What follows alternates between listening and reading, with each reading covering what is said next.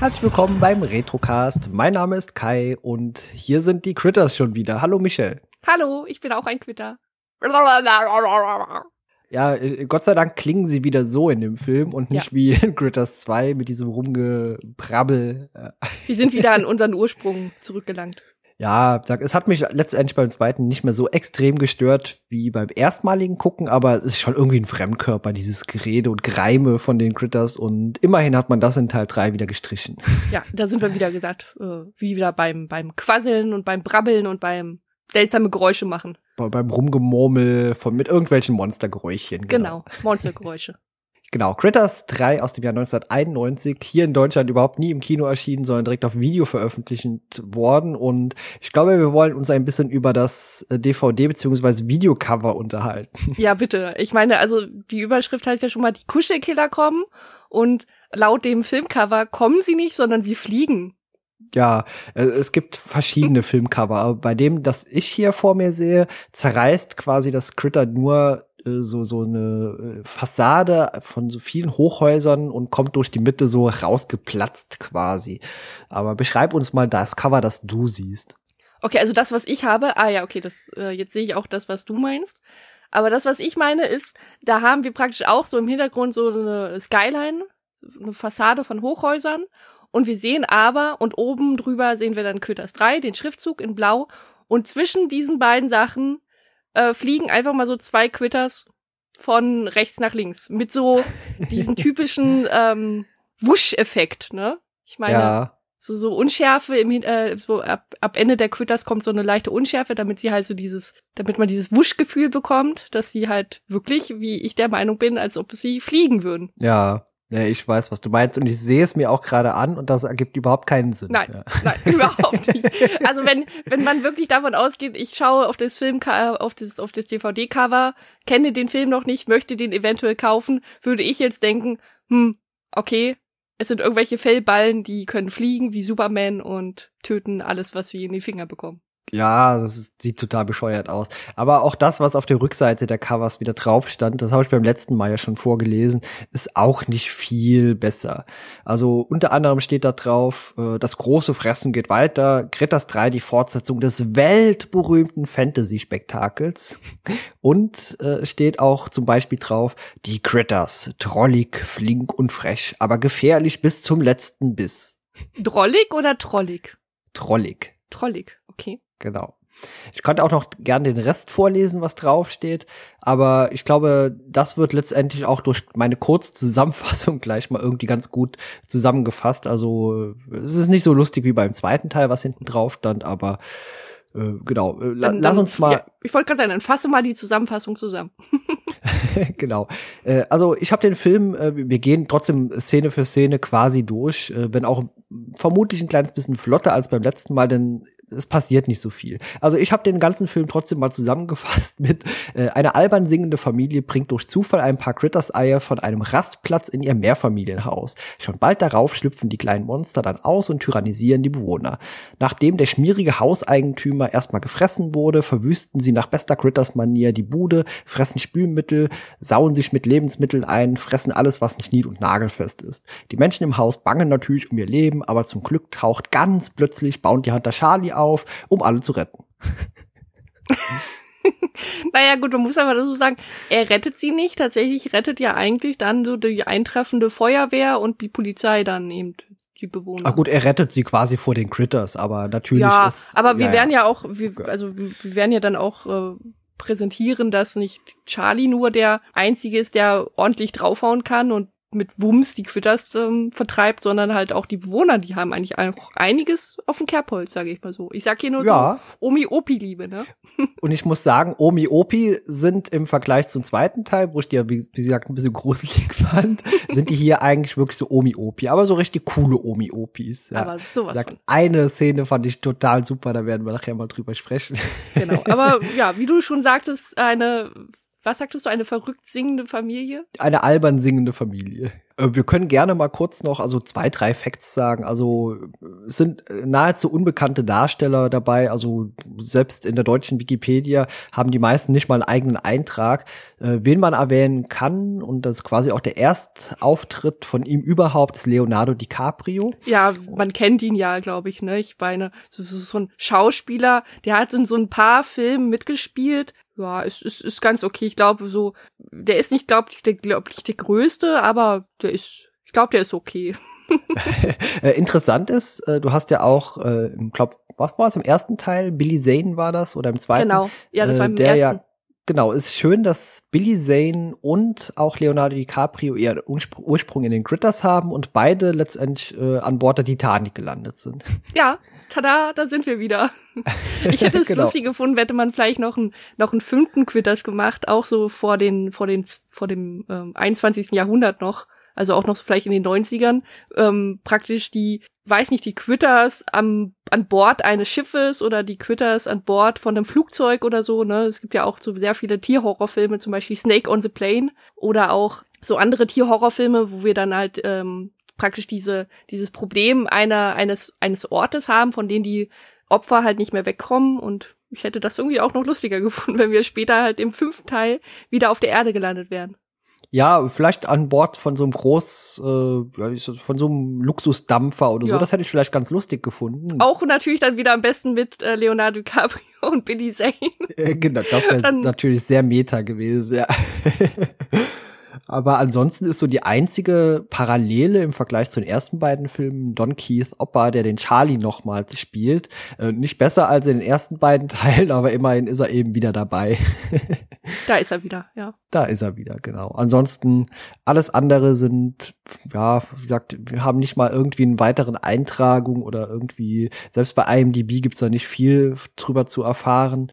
Also man könnte vielleicht noch sagen, was ich äh, rausgeschaut habe, ist, weil ich mir dachte, so irgendein Schauspieler, der muss doch wenigstens irgendwie mal, also den muss man vielleicht irgendwie aus einem anderen bekannten Film vielleicht mal kennen, die müssen doch mal kleine Rollen vielleicht doch mal irgendwie ähm, gespielt haben und tatsächlich der Hausverwalter, der Geoffrey äh, Blake, der hat in Forrest Gump, das könnte man vielleicht, wenn man da so in seinen Gedanken rumkrabt, eventuell noch irgendwie den kennen.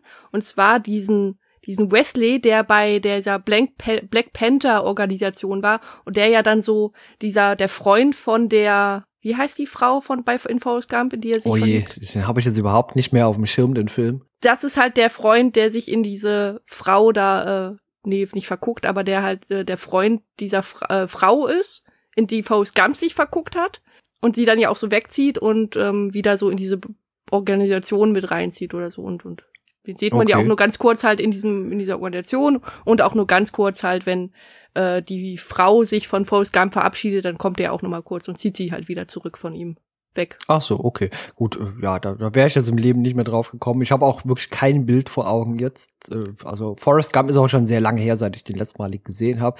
Aber ansonsten sind mir tatsächlich, was Trivia angeht, äh, kann ich leider auch nicht sonderlich viel berichten, denn es gibt kaum Hintergrundinfos mal herauszufinden. Es gibt leider keine Extras auf den DVDs, also finde ich leider ein bisschen schade. Und das hast du ja auch im Vorfeld jetzt in unserem Vorgespräch schon gesagt, dass das ein bisschen bedauerlich ist, dass man da ja. leider nicht so richtig viel herausfindet mal. Ich muss aber sagen, und im Vergleich zu Teil 1 und 2, wo wir beide ja irgendwie die Critters äh, teilweise niedlich süß fanden, äh, finde ich die irgendwie ein bisschen anders designt in dem Film, also ein bisschen mehr Richtung Horrormonster. Äh, ist dir das auch aufgefallen? Ja, also sie sehen auf jeden Fall noch, noch besser als in Teil 1 und noch besser als in Teil 2 aus. Also aber weniger süß, deswegen. Weniger also süß. Ähm, meiner Meinung nach ist es halt so, dass die tatsächlich also ich finde sie immer noch süß, weil sie halt, weil sie noch flauschiger wirken, ich tatsächlich. Ja, ja, also, das schon, aber so die, dieses Gesichtsdesign oder so, da hat man schon irgendwie das Ganze so ein bisschen Richtung mehr Horror getrimmt. Genau, ja. sie sind schon gruseliger geworden, sie sind auch jetzt nicht mehr ganz so klein, sie fangen sofort von Eiern, sie sind sofort Eier und dann Sie sind sofort Eier? Was rede ich denn da für ein Bullshit? Äh, das, ja, prinzipiell hast du sie sogar sind, recht. Sie sind, sie sind halt Eier und dann halt eben, und dann halt eben wieder diese riesengroßen und diese riesengroßen ähm, Quitters. Ne? Also sie haben nicht diesen kleinen, äh, diese diese Phase dazwischen, dass sie noch so kleine Bällchen sind, sondern sind wirklich sofort riesengroß, glühende Augen und was mir auch sehr oft aufgefallen sind, wenn sie dann halt eben für eine Szene für sich hatten, die Bewegungen von ihnen sind unfassbar flüssig und richtig gut gemacht. Also ich habe, wir hatten ja glaube ich erwähnt, im zweiten Teil sieht man noch bei einigen Szenen sieht man auch so die Fäden ja, genau. Und das hat er eher so Muppet-Charme im zweiten genau. gehabt. Und im dritten Teil, wie gesagt, wie dadurch, dass die Bewegungen halt so flüssig rüberkommen und auch die Interaktion mit den ähm, mit den Hausbewohnern und auch untereinander, ich mag das, das gefällt mir, das ist halt sieht halt wirklich richtig richtig gut aus. Ja, wie gesagt, im zweiten Teil, äh, gut, vielleicht eher sogar so Augsburger Puppenkiste mäßig, also wegen Seile und so. Und hier sind es tatsächlich teilweise Animatronics, also automatisch bewegte Figuren gewesen. Sieht man an manchen Stellen, die machen auch immer dieselben Bewegungen an mhm. ein, zwei Positionen. Aber wenn sie irgendwo drauf sitzen, sind es Handpuppen, also quasi wie Alf, äh, dass die von verschiedenen Puppenspielern bewegt wurden. Das finde ich ganz cool eigentlich. Und ja. das sieht man auch, das sieht sehr gut aus. Ansonsten der Film beginnt eigentlich mit der äh, schlechtesten Firm äh, so Schriftfarbe ever, so so ein komisches Gelb und dann hört man so ein Critter und dann sieht man ein Intro mit einer grausamen 80er Jahre Musik im Hintergrund und dann kommen wir genau zu dem, was ich eben quasi schon gesagt habe. Äh, es beginnt mit diesem Campingwagen und dieser singenden fröhlichen Familie. Richtig, die sind gerade auf dem Weg von dem Urlaub nach nach Hause, soweit ich es aufgefasst habe Nee, ich glaube in den Urlaub, oder? Weil es wirkt doch so, als hm. würden die nachher umdrehen. So, nein, ich habe jetzt keine Lust mehr, wir fahren also jetzt kann, nach Hause. Es kann natürlich sein, dass sie noch direkt im Urlaub stecken, weil wir erfahren später, dass sie halt im Urlaub oder dass sie den Grand Canyon besucht haben und noch an anderen Orten waren. Mhm, genau, also vielleicht so mitten im Urlaub, vielleicht genau, also kurz wie gesagt, vor Ende. mitten im Urlaub ja. und plötzlich ist natürlich passiert das, was man im Urlaub nicht haben möchte. Man bekommt eine Reifenpanne und sie schaffen es Gott sei Dank noch auf den nahegelegenen Rastplatz. Ja, so, so ein Rastplatz. Äh, aufgefallen bei diesem Reifenplatzer, so platzt kein Reifen. Also mit einer kleinen Explosion dahinter und Feuer und Funken, nein, so platzt kein Reifen. Das knallt zwar und da muss man auch die Nerven behalten. Also das kann durchaus eine sehr brenzlige und gefährliche Situation sein. Aber man rollt dann auf der Felge, wie du schon sagst, einfach auf diesem Parkplatz weiter und, und strömt dann quasi erstmal aus. Strömt aus, was? Ja, also jeder geht mal so seiner Ach so, Wege ich dachte, bisschen. das Auto naja, strömt aus. Ich nee, nee. gerade gewundert, warum. Okay. Ja. Aber wir können mal vielleicht kurz erklären, äh, wir haben da so einen Familienvater, der wirkt immer noch so ein kleines bisschen in Trauer, denn die Mutter scheint vor zwei Jahren gestorben zu sein. Dann haben wir so eine Mittelalter, äh, Mittelalter, so eine, so, so, so eine Tochter, die so in der Pubertät steckt, mhm. offenbar. Im Mittelalter. Im, Im, Mittelalter, genau. Äh, ich glaube, die ist, wie, wie alt würdest du die schätzen? Vielleicht zwischen 12 und 15 irgendwo. Ja, ich hätte jetzt schon gesagt, so 14, 15, 16, ja. weil der Vater sagt auch sehr häufig oder erwähnt ja häufig, dass sie halt endlich erwachsen werden müsse und Verantwortung tragen. Ja, deswegen würde ich mal so sagen, so 15, 16 halt. Gut, aber dann noch ein kleiner Junge dabei und der ist ja prinzipiell auch wirklich so ganz süß eigentlich. Also ist jetzt keines von diesen Nervkindern. Der trägt ein Kino-T-Shirt, also der ist der hat schon mal die richtigen, die richtigen Leidenschaften. Ja, ich muss sagen, also die Kinder sind gut dargestellt. Man hat häufig in Filmen, dass Kinder irgendwie so ein bisschen nervig oder so präsentiert werden oder sehr, sehr übertrieben ängstlich. Und das ist Gott sei Dank hier in dem Film nicht so. Hast du die anders wahrgenommen oder? Nö, nö, alles gut. Nö. Also ich, wie gesagt, im Verlauf des Films typische, ich sag mal so typisches Verhalten in, in Stresssituationen auf jeden Fall. Aber es wirkt halt überhaupt nicht nervig oder als würde würden die Filmemacher versuchen, uns zu sagen, hey, diese Kinder, die müsst ihr hassen. Nee, also deswegen, also die sind eigentlich weniger nervig oder so, genau. also im Film deswegen. Äh, da gibt's Leute, die äh, mehr nervig Nerviger sind. sind. Ja, ja, ja wie, genau. Wie zum Beispiel der, der Schnöseltyp, der dann auftaucht, als der Familienvater den Reifen wechselt. Ja, der mit seinen Klugscheißer-Sprüchen dann gleich um die Ecke kommt. Der steigt aus dem Wohnwagen aus, äh, schon sehr angeberisch auch so mit seinen Klamotten. Der hat, glaube ich, so ein Polunder um die Schultern gewickelt, hat dann so ein Glas ähm, mit mit mit äh, Eiswürfeln drin und klimpert da auch so mit rum. Ja, der, der in meinen Notizen steht, äh, das ist der Golfklamottentyp, weißt du? Der sieht aus, als wäre er von gerade auf dem Golfplatz so oder so. Ja, so ja, genau. Golfclub-Typ. Ja. Genau. ja, so ein so Schnösel, schon ein Schnösel halt, wie ich schon sagte, ein Schnöseltypi, der halt eben dann den Fa Familienvater irgendwie gut gemeinte Ratschläge geben will ja, aber auch von der ersten Sekunde an total unsympathisch. Also auch von der Optik, wie du schon sagst. Also äh, ganz unglaublicher Typ, der auch Familienvater ist äh, und eben auch der Vater oder Stiefvater von dem Charakter von Leonardo DiCaprio. Genau. Josh. Ja.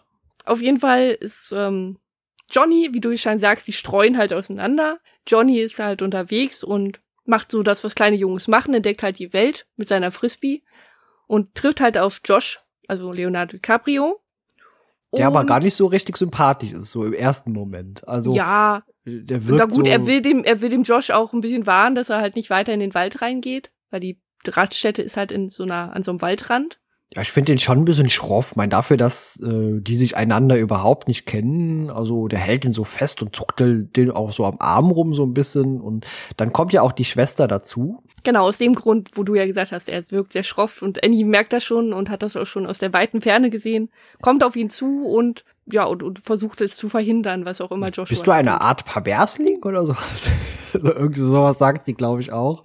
Und äh, ich glaube, Josh sagt, aber da könnten bösartige Tiere in diesem Wald herrschen. Und man sieht ja auch, äh, wie dieser kleine Junge da erstmal steht und so diesen, diesen so einen kleinen Abhang runterguckt und dann auch irgendwie schon so, so perspektivisch von unten auf ihn hochgefilmt wird, so als wäre da irgendeine so eine Bedrohung in diesem Wald.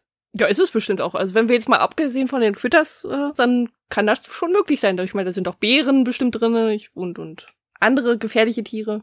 Komische Typen, die sich unter Holz verstecken. Aber mhm. da kommen wir dann gleich mal drauf. Ja genau. gut, die, die, sind ein bisschen Frisbee am Spielen und äh, es ist lustig, dass der Frisbee dann genau an derselben Stelle, wo die jetzt standen, auch noch mal dann runtersegelt. Und da, da musste ich eigentlich ein bisschen lachen, weil ich da was anderes erwartet hatte, was kommt, beziehungsweise ich hätte das viel lustiger gefunden, was passiert. Denn dieser Frisbee fliegt eben diesen Hang hinunter, man trifft sich dann dort nochmal an derselben Stelle, wo man vorher schon mal stand. Und äh, Josh sagt dann, okay, er geht da runter und holt das Ding nochmal hoch. Äh, interessanterweise liegt der Frisbee am Ende wieder ganz woanders, also die laufen dann einen halben Kilometer durch den Wald. Der ist aber auch sehr weit geflogen, der Frisbee. Ja, das schon, aber ich glaube nicht so weit. Äh, aber äh, sagt, er geht diesen steilen Berg und diesen Abhang hinunter, sagt, das sind vielleicht ein Höhenunterschied von, ich sag mal, zehn Meter vielleicht höchstens, aber es geht halt ziemlich steil runter, so schräg. Und äh, lustig finde ich dann die Schwester, wie sie sagt, ach, wir gehen da drüben runter. Das wäre super, wenn da einfach so eine Treppe da gewesen wäre. ja, das stimmt schon. Das ist, aber vielleicht ist es dann ein bisschen flacher und es ist halt nicht direkt die Ecke, wo das Frisbee runtergefallen ist. Ja, das stimmt. Auf jeden Fall, man, man findet den Frisbee, der liegt auf so ein bisschen, so ein bisschen zusammengescherbelt, so, so auf so einem Haufen Dickicht oder so, so Äste und Gedöns liegt da rum. Und äh, da kommt ja auch quasi der schlechteste Filmauftritt ever, gefolgt vom fatalsten Synchronfehler ever, falls dir die aufgefallen ist. Ja, gut, der Auftritt von Charlie ist halt schon wirklich wieder verbunden mit einer Explosion, wie er dann aus dem Gehölz da, aus dem Geäst halt hervorgeschossen kommt. But why? Aber warum? Was, was ist das? Was, was passiert da? Du meinst, wie funktioniert das? Ja, warum? Warum legt er sich da rein? Quasi auf eine Art Katapult. Und sobald die Kinder kommen, knallt's laut und er kommt da aus diesem Geäst rausgeflogen. Warum? Warum ist, ist das ja, so? Er ist ja auf der Suche nach den Quitters. Ja, aber was war das? Ist, ist er da quasi in seine eigene Critter-Falle getappt und wird deswegen raus? nee, ich glaube einfach, ich, wahrscheinlich hat er sich vielleicht auf die Lauer gelegt, hat sich halt mit so Hölzern übergeworfen und hat sich halt auf die Lauer gelegt und gewartet, hm. bis die vorbeikommen und wenn die gekommen wären, dann hätte er sich so wie jetzt auch gezeigt, mit so katapultartig mit einer Explosion auf die Quitters geworfen und hätte sie fertig gemacht. Ja, das stimmt, aber äh, Meine Quitters Erklärung. Ja, die Critters sind ja auch gar nicht so weit weg. Das äh, sehen wir ja quasi gleich. Also möglicherweise äh, lag der wirklich auf der Lauer und hat auf die gewartet oder war ja. die am Jagen. Aber das erklärt trotzdem nicht, warum der da rausgeschossen kommt, wie von so im, im Zirkus von der Kanone abgeschossen. Überraschungseffekt. Überraschungseffekt. Ich meine, wahrscheinlich, vielleicht kannst du auch die Critters auch noch überraschen und dann hätten die kurzzeit, Moment, wären die im Schock gewesen und dann ja. hättest die gut platt machen können. Ist dir der fatale Synchrofehler aufgefallen? Charlie hat eine andere Synchronstimme. Nee, nee, äh, das ist ein kompletter Synchrofehler, der hier passiert ist. Denn äh, er sagt, äh, es gibt ja diesen Rückblick und wie gesagt, es ist eigentlich schon traurig, wenn die besten Szenen des Films eigentlich die Rückblenden sind auf Teil 1 und 2. Aber man muss sagen, ich finde, es ist gut geschnitten. Also, wenn man jetzt nur mal diesen, diese Ausschnitte sich anschauen würde und nicht den ersten und zweiten kennen würde, dann, denke ich mal, hätte man richtig, richtig Bock und würde sich und würde denken, wow, was für zwei geile Filme. Ja, das ist total. Wie gesagt, äh, das ist besser als dieser Film komplett. Ja, leider. Aber nein, er sagt in der Synchro im Deutschen und ich habe es auch mit dem Untertitel. Im Untertitel ist es richtig und im Original ist es auch richtig, beziehungsweise ist es auch falsch. Denn äh, er sagt, äh, ja, früher, damals, so vor ein paar Jahren, 1948, sagt er im Deutschen. Okay. Ist dir das nicht Ja. aufgefallen? Nee, irgendwie nicht. Okay, denn im Untertitel steht's richtiger 1984. Also klar, 1948. Hör noch Aber mal rein später. Zahlendreher, ne? Ja, ja, ist ein Zahlendreher. Ja, aber wie gesagt, 1948 sagt er tatsächlich. Das ergibt Hm. natürlich überhaupt keinen Sinn. Und äh, äh, interessant ist, dass selbst 1984 stimm, äh, nicht stimmt, denn das, die Ereignisse des ersten Teils und sind 1986 haben die stattgefunden. ja, irgendwie hat da jemand äh, doppelt nicht aufgepasst. Also Ah, der sowohl im Praktikant Original. wieder an der, Ja. an der Arbeit. Ja, Verdammter Praktikant. Ja. Also, beim ersten, ich habe mir den Film vor ein paar Tagen erstmalig nochmal angeguckt und Moment, hat er 1948 gesagt? Naja, ich habe mich bestimmt verhört und habe einfach nicht zurückgespult, aber heute habe ich explizit noch mal aufgepasst drauf und ja, er sagt tatsächlich, ah, vor ein paar Jahren, 1948 und dann sieht man diese Rückblenden eben, wie er da in dieser Polizeistation ist und dieses UFO über ihn fliegt und diese Mhm, ganzen genau, man Sachen. sieht halt einfach alles, was man im ersten und zweiten Teil gesehen hat. So ein genau, Durcheinander-Schnitt. Zusammenfassung, genau, Genau. ja. Genau. Aber gut, ich habe ich hab nicht drauf geachtet. Ich habe nur 1900 und dann war für mich immer alles klar. Okay, ja, hörst dir später noch mal an. Also, das ist einer der fatalsten Synchro-Fehler überhaupt, aber lässt den ganzen Film in einem neuen Licht erstra- äh. Plötzlich sind wir quasi hier Roswell. ah ja.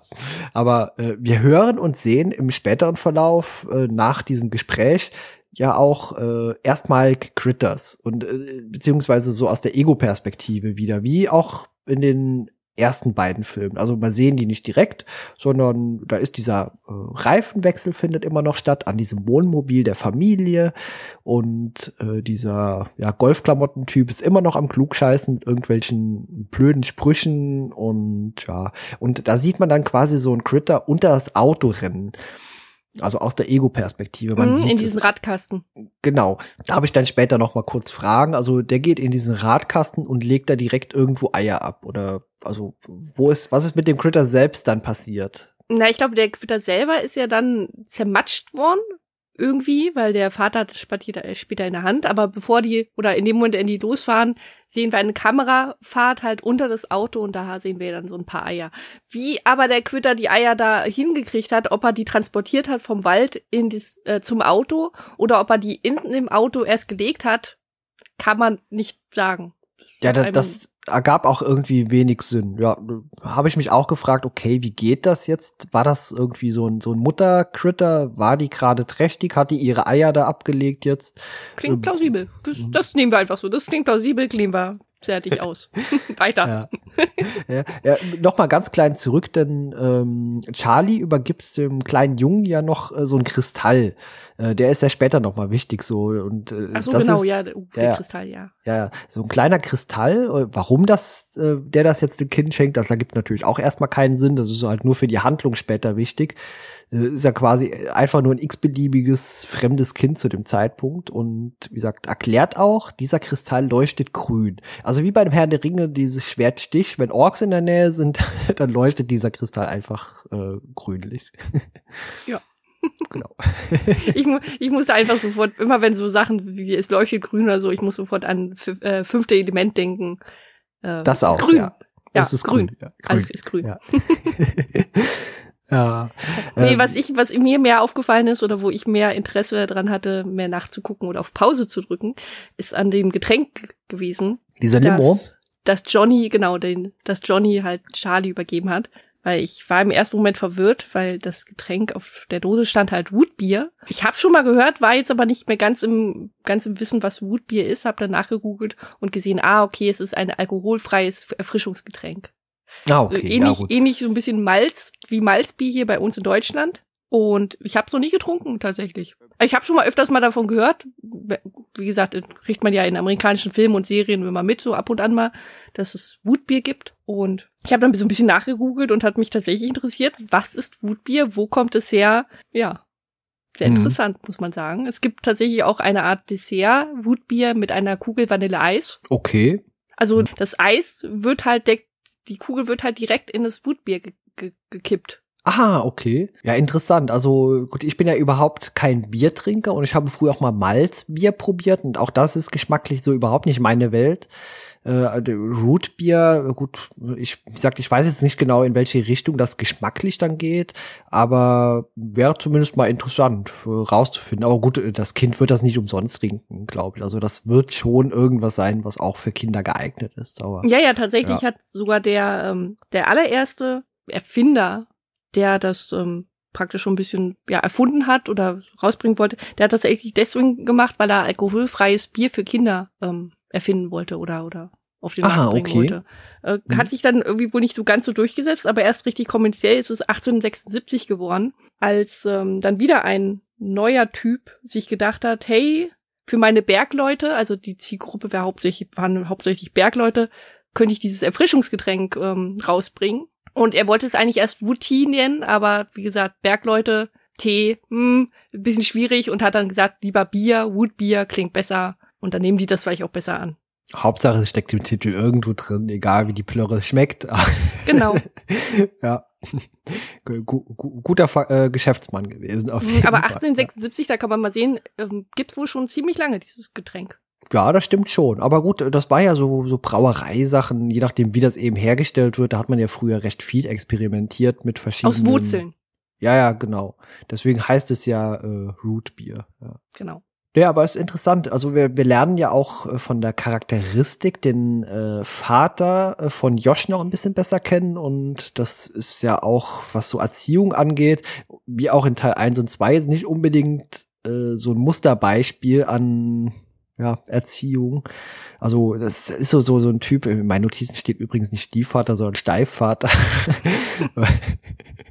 Äh, also es ist wichtig, dass Disziplin, Disziplin ist das Wichtigste. Und, mhm, also er droht ihm, man kann schon sagen, er droht ihm Schläge an, wenn er nicht spurt. Mit dem Stock sogar und das ja. ist schon krass. Ja, also genau. wow, dachte ich mir, was für eine da Ist sogar, da ist selbst Johnny, also der kleine Junge, da sehr überrascht, weil er das halt mitbekommen hat und fragt seine Schwester halt auch nochmal, der droht ihm wirklich nicht Schläge an, oder? Ja, die Schwester sagt dann ja auch, ich glaube nicht, dass die Mutter das zulassen würde. Und ja. da war sie sehr weise, denn die Mutter lernen wir am Ende des Films kennen und die scheint ja jetzt überhaupt ich, ich weiß nicht, wie sie an diesen Mann geraten ist dann, aber ja. Ist häufig so, dass wir das so erleben, dass Mütter oder Väter halt, wenn sie noch mal heiraten und der, der Stiefvater oder die Stiefmutter dann halt doch etwas ähm, etwas härter sind vom Charakter. Ja, ist aber irgendwie total banan, total blöd irgendwie. Naja. Auf jeden Fall äh, kein Zeitgenossen, mit dem wir uns in dem Film sonderlich lange rumärgern. Nö, müssen wir nicht, genau. Also einfach mal können wir eigentlich abhacken, den Typen schon. Genau.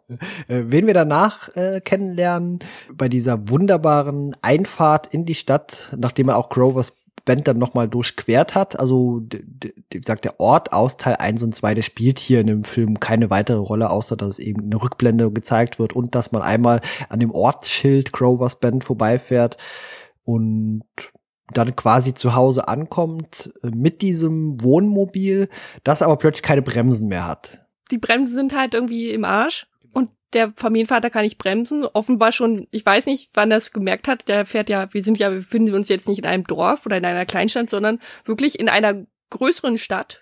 Ja, und da habe ich mich gefragt, sind die jetzt die ganze Zeit so ohne Bremsen durch diesen Ort gedüst? Warum lässt man das Auto denn dann nicht sowieso mal ausrollen? Oder sind die Bremsen erst an der letzten Kreuzung versagt? Dann hätte das ein bisschen mehr Sinn gegeben. Aber so kommt er um die Ecke gefahren, das Auto quietscht auch nicht sonderlich. Also äh, also, wenig nachvollziehbare Szene, was da gerade passiert. Aber ja, ja, man stoppt das Fahrzeug, indem man quasi auf ein anderes Fahrzeug hinten äh, drauf fährt. Ja, drauf fährt. Aber kurz vorher lernt man ja noch den Hausverwalter dieses Gebäudes kennen und das ist ja auch so ein unsympathischer, äh, manipulativer Arsch irgendwie.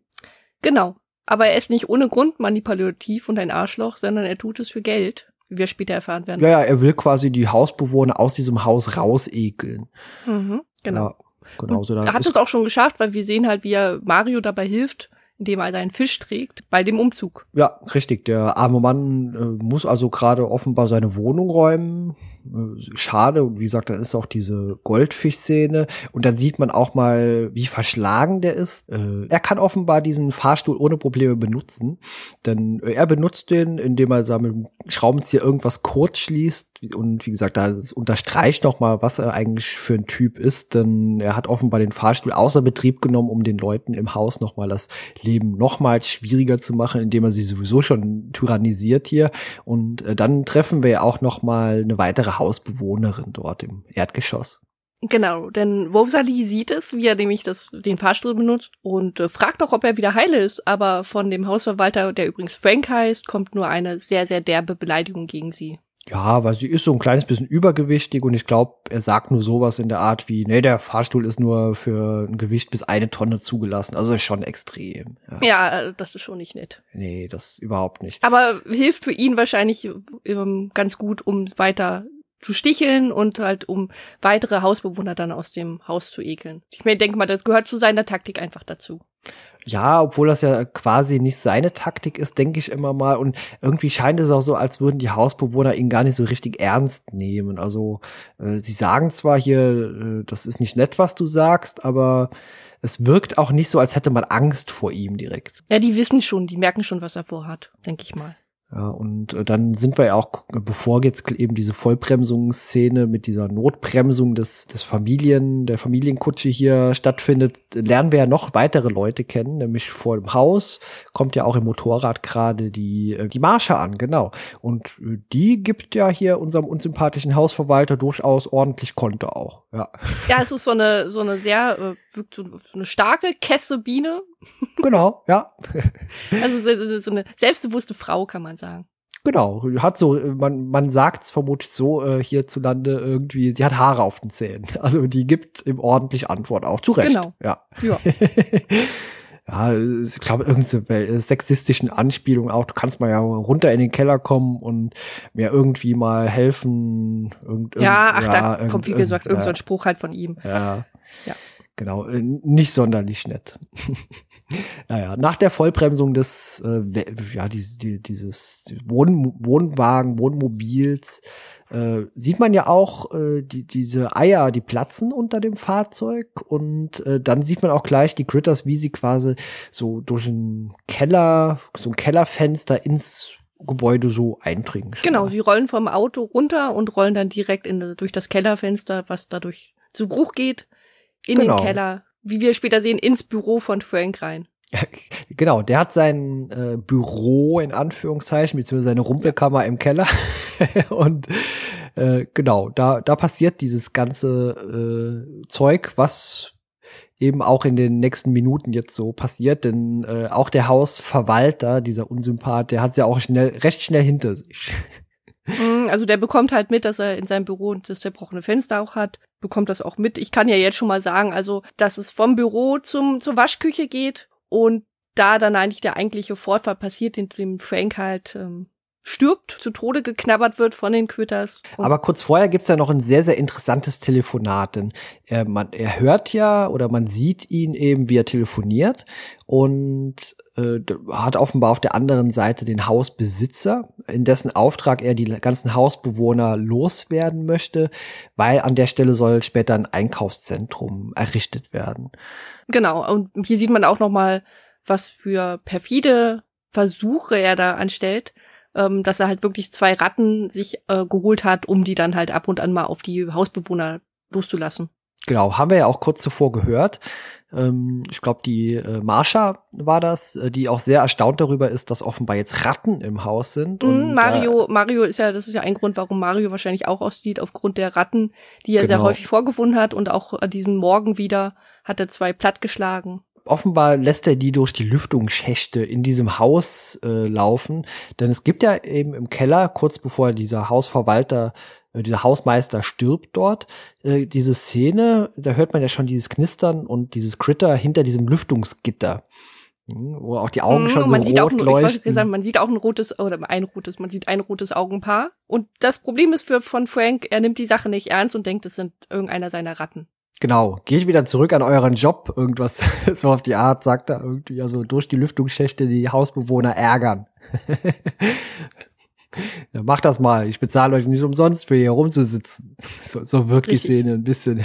genau. Aber ansonsten, wie gesagt, ähm, die Familie ist angekommen, man hat die, ähm, ja, man hat dann das Auto geparkt, sag ich mal, und wir lernen dann auch nämlich jetzt Obi und Obi kennen, beziehungsweise wir lernen die Menschen kennen. Das sind äh, praktisch die, ich sag mal so, Aufpasser, wenn der Vater arbeiten ist, auf die Kinder. Ja, die genau. Sind, die sind auch super lieb. Also die Annie geht auch in dem Moment gerade hoch und die Omi, die öffnet so die Tür, wie eine Omi die Tür öffnet. Freudestrahlend und ähm, die Arme weit geöffnet. Ach, ich mag das. Ich super sympathisch. Ja, die haben auch wie so alte Leute in so Filmen häufig äh, keine Vornamen. Ich glaube, die heißen einfach nur Mrs. und Mr. Menges. Ja. und äh, ich nenne sie einfach über den ganzen Film verteilt Omi und Opi. Äh, kennst du den Film äh, Das Wunder in der achten Straße? Hm, ja, vom Titel, aber glaube ich gesehen noch noch nie. Okay, weil da haben wir so ein ähnliches Szenario. Also das sind auch Hausbewohner, die eben von ihrem Hauseigentümer tyrannisiert werden, auszuziehen. Äh, nur, dass eben dort keine Critters drin sind. Das Ergebnis letztendlich aber dasselbe ist. Also das, dort sind es eben so diese kleinen, liebenswürdigen Außerirdischen, die in Form so kleinen, äh, ja, mechanischen. Ist das ein DDR-Film? Nee, ist ein amerikanischer Film, ja. Aber richtig, richtig schöner Film. Gerade auch so für die Weihnachtszeit kann man den durchaus mal noch mal gucken. Den habe ich auch kürzlich auf Twitter mal als Filmempfehlung rausgehauen. Also ein sehr, sehr schöner Familienfilm. Aber wie gesagt, das hat mich so von der Handlung und wie gesagt vom Ursprungsplot sehr daran erinnert, nur dass es eben hier die Critters sind. Aber wie du schon sagtest, äh, die Familie Menges, Mr. und Mrs. Menges, die beiden sehr, doch, wie, wie alt sind die? Vielleicht so um die 80 würde ich tippen, also schon ein bisschen älter. Die sind, die sind echt cool. Genau, also die Omi ist gerne, die kocht und backt gerne. Das sieht man auch sofort, weil sie ja. dann der Annie sofort was zu essen anbietet.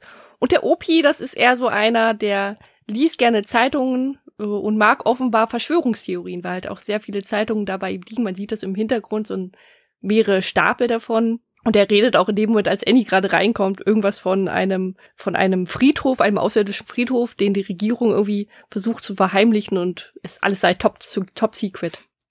genau. es, es macht ihn dadurch eigentlich total sympathisch, weil er eben so total auf Verschwörungstheorien offenbar abfährt auch. ja, aber man merkt schon, dass er jetzt nicht so einer, der ist so ein Extremer. Also es ist einer, der liest das gerne und hat, hat so seine Freude dran eben. Also, ja, ja, ja genau. Er freut sich einfach, diesen Kram zu lesen und er wirkt auch nicht so, als würde er alles glauben, was da steht. Also ist jetzt nicht einer von denen, die so fanatisch dann sind, sondern. Genau, äh, keiner von diesen extremen Leuten halt. Genau, einfach so ein liebenswerter, würdiger Opi, der sich einfach so ein Hobby daraus gemacht hat. Ja. Genau. Und später sehen wir dann auch, ähm, so sehen wir dann die Familie, also den Vater, der Clifford heißt übrigens. Aber wahrscheinlich nennst du ihn über die ganze Folge immer nur Vater, oder? Der Vater, genau. Also der Vater sitzt auf jeden Fall dann mit seiner, mit seiner Tochter und seinem Sohn, beziehungsweise er packt eigentlich und die Kinder sitzen am Essenstisch. Genau. Für was packt der genau? Das, der äh, ist, der ist Zug, äh, Zugführer übrigens, äh, so wie es scheint. Ja, okay, aber der ist jetzt offenbar auch für einen längeren Zeitraum weg. Also es wurde ja mhm. gesagt, der ist jetzt ein paar Tage wohl außer Haus und deswegen passen auch dieses ältere Ehepaar auf die Kinder so ein bisschen auf oder versorgen die. Genau, und das passiert übrigens auch nicht nur wahrscheinlich ein oder zweimal, sondern das passiert offensichtlich sehr häufig, weil Annie missfällt es, dass er halt wieder, wieder gehen muss, wieder abhauen muss nach diesem schönen Urlaub, den sie hatten, wünschte sich eigentlich, dass ihr Vater öfter und länger mal zu Hause bleibt und hat ja auch vorher die, die Marsha gefragt, ob ähm, eventuell noch ein Platz, ähm, ein Job in der Telefongesellschaft frei wäre, damit ihr Vater vielleicht diesen Job annehmen könnte, um den, den Zugführerjob an den Nagel zu hängen, um häufiger oder näher auch in der, in der, ähm, um auch häufiger oder näher an der Wohnung zu sein. Ja, richtig, genau. Gut, okay, kann ich nachvollziehen. Die Kinder vermissen da natürlich ihren Vater, vor allem wenn wir erfahren haben, dass die Mutter verstorben ist. Und ich finde es eigentlich ganz schön, und um den Film nicht immer nur zu kritisieren, äh, wie die Charaktere hier eingeführt werden. Also es ist so eine kleine geschlossene Hausgemeinschaft und hat man so Opi Omi hat man irgendwo wohnen. Man hat die bisschen äh, sagt, kräftigere Dame, die äh, sehen wir ja auch zwischendurch, die ist auch so ein bisschen klischeebehaftet, äh, so als Hausfrau Frau, äh, die ist ihre Mitternachtswäsche am Waschen. ich glaube, so nennt sie es selber. Später so. Ja, Wäsche die ist so ein bisschen waschen. flippig, die ist ein bisschen flippiger drauf. Genau, ja, aber, aber auch liebenswürdig. Also da ist jetzt Ja, ja. Äh, sonst irgendwie niemand dabei, der so aus seiner Reihe fällt, außer eben dieser Hausmeister und dieser Hauseigentümer, der später auch im Haus noch dazukommt. Ja, und währenddessen äh, die Frau, die jetzt waschen will, die wirft auch ihre Wäsche durch so eine Wäscheklappe in den Keller. Und da sieht man ja auch den Hausmeister noch, der ist ja auch nicht nur ein, so ein Arsch, sondern auch noch ein bisschen leicht perversling irgendwie. Ja, der nimmt leider den BH, der mit runterfällt, Ja, und in so die eine, Hand und begutachtet ihn so auf eine äh, eklige Art und Weise. Ja, total unangenehm. Okay, aber wie gesagt, schön ist es auf gar keinen Fall. Oder ja, una sehr unangenehm. Ja, und äh, da hört oder sieht er ja wieder diese, diese, diese, wie, wie, wie, wie will man es nennen? Also er hört diese Geräusche im Keller einfach. Wie gesagt, das klingt wie schon die Critters, aber das weiß er natürlich nicht, dass das Critters sind, sondern er hört nur so, so Rascheln und auch so, rar, rar, rar, so Monstergeräusche halt, wie die Critters machen. Genau, also er hört die Monster Monstergeräusche und dann natürlich auch so ein Rumpeln aus dem Trockner und geht auch dorthin, findet aber nur einen, einen Sportschuh. Und damit ist für ihn eigentlich die ganze Sache erklärt, dass, dass einfach daher die Geräusche kamen. Das war aber das Problem, denn er guckt ho- hoch und im Regal beim Waschmittel sieht er dann plötzlich den ersten Quitter, der ihn auch schön angreift und in die, ordentlich in die Schulter beißt. genau. Er taumelt dann so ein bisschen zurück, versucht ihn irgendwie loszuwerden, schafft es auch anfangs mit einem Schraubenzieher. Das Problem ist nur, dass er nicht bedacht hat, dass es noch einen zweiten Quitter offenbar im Keller gibt, der ihn dann auch schön unten im unteren Bauchbereich angreift. Und damit hat sich's eigentlich auch die Sache. Der Ja, Mann ist genau. tot. Ja, der ist tot. So, können wir Äh, ihn jetzt abpacken, ne?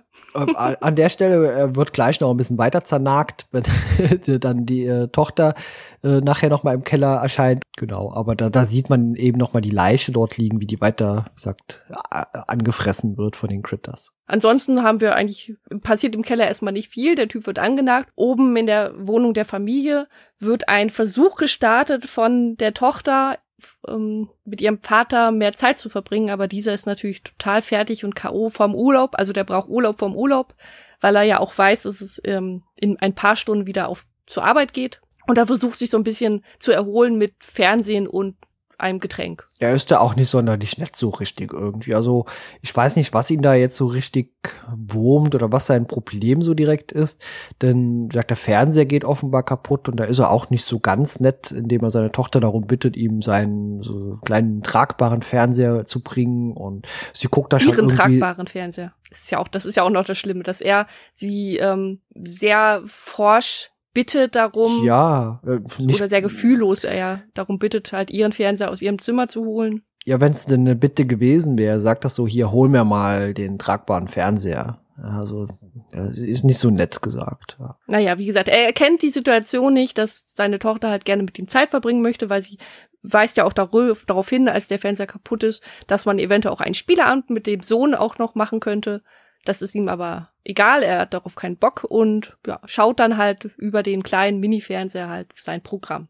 Genau, den hat er jetzt auf, auf, dem, auf dem Schoß quasi stehen, den Fernseher. Also der andere Fernseher, der stand, wie gesagt, so zwei, drei Meter weg und den hat er jetzt von der Tochter gebracht bekommen und quasi auf dem Schoß, während er auf dem Sofa steht, äh, auf sich stehen. Also ein ganz kleines, tragbares Ding ist das. Annie ist verzweifelt und geht dann auch vor die Tür und trifft dann dort auch auf Rosalie, die halt, wie gesagt, bei der Wäsche ist. Genau, äh, sie sagt ja selber so, die Waschnacht wäre bei ihr. Also ist offenbar auch genau wie ich äh, nachtaktiv und äh, macht ihre Wäsche einfach mitten in der Nacht. Es ist auch jetzt dunkel schon draußen und äh, sie hat ja auch, was, so, eine, was hat sie da an? So ein Kittel mit so Blumen drauf und glaube ich auch so irgendwas in den Haaren. Ja, so ein, so ein Kleid, so ein Überwurf halt irgendwie, würde ich Ja, sagen. ja, genau. Ja, was ich ein bisschen seltsam finde, das wäre jetzt nicht so mein Ding, mir wäre das etwas unangenehm, wenn ich durch eine Luke im Hausflur meine schmutzige Wäsche werfen würde und sie halt unten im Waschkeller landen würde, wo halt wirklich jeder Zugriff hat. Ja, das soll, glaube ich, wirklich so ein Ding sein. Man wirft das da runter, geht dann in den Keller und holt die Wäsche. Also natürlich, wir sind es einfach gewöhnt. Wir machen das in den Wäschekorb, wenn wir in den Keller müssen und tragen es runter. Und äh, aber das scheint da zumindest damals so ein Ding zu sein. Also das sieht man in älteren amerikanischen Filmen ja häufiger, diese Klappe, diese, diese Klappen. Ja, aber ich muss ehrlich sagen, ich finde sie mit, ich finde sie mit Müll viel sinnvoller. Mit Müll, ja. Ja, und diese Müllklappen. In Einfamilienhäusern gibt's auch mehr Sinn, aber in einem Mehrfamilienhaus auf Mhm. dem Hausflur finde ich das schon ein bisschen befremdlich, ein bisschen, ja, in der Tat. Ich meine, gut, klar, du musst dann schon halt wirklich auch dann direkt runtergehen. Das ist das Problem, du kannst dann irgendwie nicht noch ein, zwei Tage warten, weil das ist halt wirklich, wie gesagt, die so, dieses unangenehm, dass halt alle Hausbewohner dann deine schmutzigen, deine schmutzige Wäsche sieht. Ja, wie gesagt, so bei Kevin allein zum Haus sieht man ja auch sowas, aber in einem Einfamilienhaus ergibt das auch mehr Sinn, dass man oben seine Wäsche halt reinwirft und dann landet das im Keller und irgendwann später geht sowieso jemand runter und kümmert sich dann darum. Ja. Aber ja, das ist hier schon äh, auf dem Hausflur, wo dann jeder seinen Kram runterwirft, äh, fände ich das auch nicht so cool. Aber wir sehen ja durch den Wäscheschacht äh, von oben so nach unten, äh, da, da lebt ja was im Keller. Und da freut Ja. sich auch der Wäsche. genau. Freut sich der Wäsche, äh, versucht aber dann auch sich so aus der Wäsche rauszugraben ähm, graben und entdeckt, dass man tatsächlich durch den, durch den Wäscheschacht nach oben kommen würde und versucht es auch, scheitert aber leider kläglich, weil Rose, Rosi ist einfach zu schnell und macht die Klappe dicht und der Köter, fällt wieder runter, aber sie hat natürlich nichts davon mitbekommen. Das war einfach so eine Zufallssache, Deckel zu. genau, Kritter, zufällig, Ja, ja, zufällig ist sie schnell genau. genug. Äh, ist natürlich auch wieder ein Widerspruch zu ja, Teil 1 zumindest, denn da haben wir gehört eben, dass die Critters äh, Probleme mit Treppen haben und auch nie so springen irgendwie können und hier nimmt er jetzt einfach aus dem Stand Gas oder Anlauf. Ja, wir sehen das später noch, dass es noch ein anderer Critter macht. Ähm, die können Ja. plötzlich sich sehr schnell auf der Stelle drehen Und genau. mit diesem, mit dieser Energie, mit dieser Kraft können sie dann praktisch ähm, sehr schnell sich vorwärts bewegen. Die Physik dahinter, die würde ich gerne mal von einem Physiker erklärt bekommen. naja, das ist die gleiche, das gleiche Schema wie bei Sonic. Ja, das ist auch sehr physikalisch realistisch. Ja. Es ist ein, es ist ein Science-Fiction-Film. Da muss nichts erklärt werden. Es ist einfach Fakt. Die können das halt. Das Die sind keine können das, außerirdische fertig, Bums Monster, die können das. Ja, Die okay. können das. Die können auf der Stelle Gas geben, wie mit angezogener Handbremse und dann plötzlich irgendwann gehen lassen und äh, auf geht's. Auf geht's, genau. Aber ja, Rosalie geht dann auch in den Keller, jetzt Wäsche waschen und beziehungsweise hat es vor, aber dort begegnet sie auch sehr schnell den Critters. Und äh, ich finde das total süß, äh, dass dieser Critter erstmal sich Rosalie so anschaut und äh, die Schlappen entdeckt von ihr. Ja, aber vorher haben wir noch einmal ist Annie natürlich noch wieder, weil sie natürlich so frustriert ist, dass ihr Vater es einfach nicht versteht, was sie von ihm will. Wobei man sagen muss, dass vielleicht ein ordentliches Gespräch einmal vielleicht helfen würde. Hm. Auf jeden Ja. Fall geht sie so hoch zu den, zu den, zu Omi und Opi und ist natürlich auch nicht alleine. Ihr, ihr Bruder kommt mit und zusammen sehen sie dann nämlich, wie dann der, wieder der Johnny und der Opi ähm, sind über eine Zeitung gebeugt. Über den Fall vor einigen Jahren in Coopers Band. Ganz Was für ein zufällig. Zufall. Ja, ganz zufällig guckt er gerade diesen Artikel. Und Annie ist dann auch der Meinung, ach, diese der Fremde, den sie damals auf dem, oder den sie am Vortag noch an den, an dem Rastplatz entdeckt haben, der hat wahrscheinlich auch diese Zeitung gelesen und hat dann die ganzen Abenteuer daher und ist dann auch, also geht dann auch unverrichteter Dinge weg und Johnny und der Opi sitzen aber noch vor der vor der Zeitung und Johnny erkennt dann plötzlich nämlich Charlie in der Zeitung. Da ist ein Bild von Charlie und er holt dann auch einfach so den Kristall raus und erzählt das dann auch dem Opi, dass der leuchtet, wenn es irgendwas nicht in Ordnung ist und dass er auf sich und seine Familie aufpassen muss. Und der leuchtet dann nämlich auch. Das ist das Problem. In dem Moment, als da dem Opi den Kristall zeigt, leuchtet dieser auch. Und ähm, ich finde, dass ich glaube, aus dem Grund glaubt der Opi dann auch dem dem Jungen, weil das halt alles passiert, was passiert. Ja, gut, es ist natürlich äh, sehr zufällig, dass jetzt diese Zeitung genau da liegt und genau dieser Artikel gelesen wird und genau dieses Foto in diesem Artikel entdeckt wird zum richtigen Zeitpunkt, dass dieser Junge dabei ist, die dann am äh, Nachmittag genau diesen Mann im Wald getroffen haben. das ist natürlich alles extrem zufällig. Die sollten vielleicht auch mal Lotto spielen und hätten dann auch Glück oder so. ja, also natürlich sehr generisch oder sehr zurechtgebogen in diese Richtung, aber okay, das war ja jetzt bei Critters 2 auch nicht anders, dass er, äh, nachdem er quasi ausgewandert ist, wieder zurückkommt im Urlaub, in den Osterferien und genau dann kommt Charlie wieder, genau dann kommen die Critters wieder. Okay, also für, für dich sind das einfach viel zu viele Zufälle in einem in diesem schon Serie großen, Kosmos. in einem ja. großen, nicht wirklich realistischen Film Ja.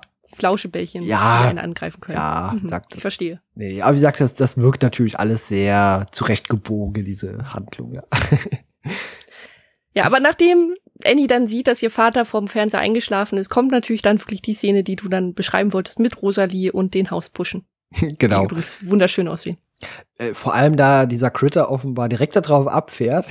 also er guckt sich die Rosalie von oben bis unten an und guckt dann auf diese Schlappen, wo so Hasis drauf sind, diese Hasenschlappen und äh, äh, schießt erstmal einen Pfeil rein. ja, er greift sofort das Wichtigste äh, von allem an, natürlich die Hauspushen, weil er denkt, es ist offenbar etwas, was man essen kann. Oder, oder was Bedrohliches, was erstmal eliminiert, eliminiert werden muss. Ja.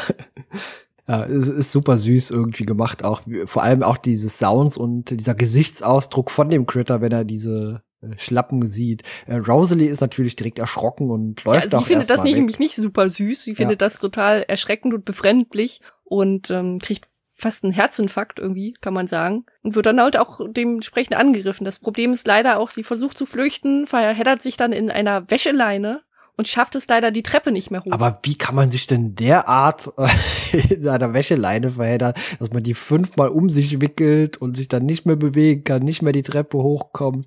Das ist schon ein bisschen. Das ist aber auch nicht schlimm, denn Annie kommt zur Hilfe und rettet sie. Ist super. Also äh, da gibt's ja später gleich dann noch diese Wischmob-Szene, die ich auch sehr lustig finde. Aber ja, erstmal äh, wird sie befreit und kann eben äh, Rosalie diesen dieses Seil eben trennen, so dass weiterlaufen kann. Aber sie bekommt auch noch äh, so ein, zwei Pfeile, glaube ich, in den Po geschossen, die Rosalie. Und äh, das Gift der Critters scheint in diesem Film aber ein bisschen anders zu wirken als äh, in Teil 1 und 2. Das sehen wir nachher mal irgendwie. Das scheint irgendwie so ein bisschen mehr so einen berauschenden Zustand. Ja, es ist ja. leicht angetrunken, leicht äh, genau, so ein desorientiert betrunken. Ja. Ja. ja, aber tatsächlich finde ich es klasse, weil wir sehen, wie gesagt, einmal wie Annie natürlich den einen Quitter versucht mit einem Wischmob ähm, zu bekämpfen. Super, ja. Äh. Und auch Rosalie hat vorher auch schon einige gute Taten vollbracht. Sie hat nämlich einem Quitter Bleichmittel über die Hälfte seines Körpers gegossen, ähm, wo wir denken würden, ja, das hat gereicht, aber wir sehen später, der hat eine leichte, äh, was kann man sagen, leichte optische Veränderung durchgeführt. Ja, so wie Two-Face irgendwie, so dieser DC Ja, so Two wie Two-Face ja. oder auch, was ich sagen muss, es hat ein bisschen was von Cruella, weil er hat natürlich immer noch sein schwarzes Fell, Plüschfell auf der einen Seite und hat plötzlich dann so ein so weißes Fell auf der anderen Seite. Ja, so gebleicht und das Auge ist auch irgendwie so weggeätzt. So ein Matschi, ja, ja. so ein Matschi-Auge ist ja, es jetzt. genau. Ja, also deswegen so Two-Face, da steht auch in meinen Notizen. Das ist das jetzt der Two-Face-Critter.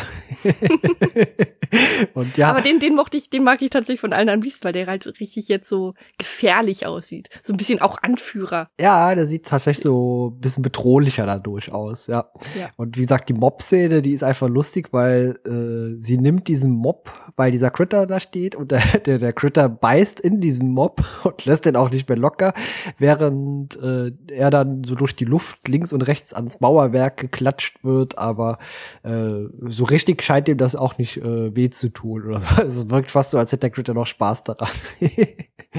ja, also wie gesagt, Annie und Rosie versuchen dann zu fliehen schaffen es auch ins, in den Hausflur und ähm, ja, da kommt der Vater gerade zufällig auch. Also der hat offenbar die Schreie oder so gehört, aber der ist zufällig da und kann eben die taumelnde Rosalie dann auch so ein bisschen auffangen und hinsetzen und die erzählen dann ja auch von den Ereignissen im Keller und der Vater glaubt das erstmal nicht so richtig, also da so kleine Bis Monster. ein Quitter auftaucht. Der steht plötzlich einfach so unten an der Treppe, genau. so und dann so guck mal, da ist der ja, da ist so einer. Und ja, Papa kriegt dann auch gleich so einen Pfeil, äh, Pfeil ab. Genau, kriegt er auch gleich ab. Ähm, die fliehen dann weiter richt, ähm, ja, nach, die fliehen weiter nach oben. Nach oben, genau, ja. Genau. Im zweiten Stock oder so gefühlt und. Ja, während, das Problem ist dann, man würde denken, ja, ist ja kein Problem, die fliegen jetzt einfach weiter nach oben. Allerdings, was wir jetzt dann sehen, Szenenwechsel, der Stiefvater von Josh, der Hausverwalter, den wir vorher am Telefon bei Frank gehört haben, der ist jetzt natürlich dann auch zu Frank gefahren, weil der sich beim letzten Telefonat nicht mehr gemeldet hat, beziehungsweise er, er klang ein bisschen komisch.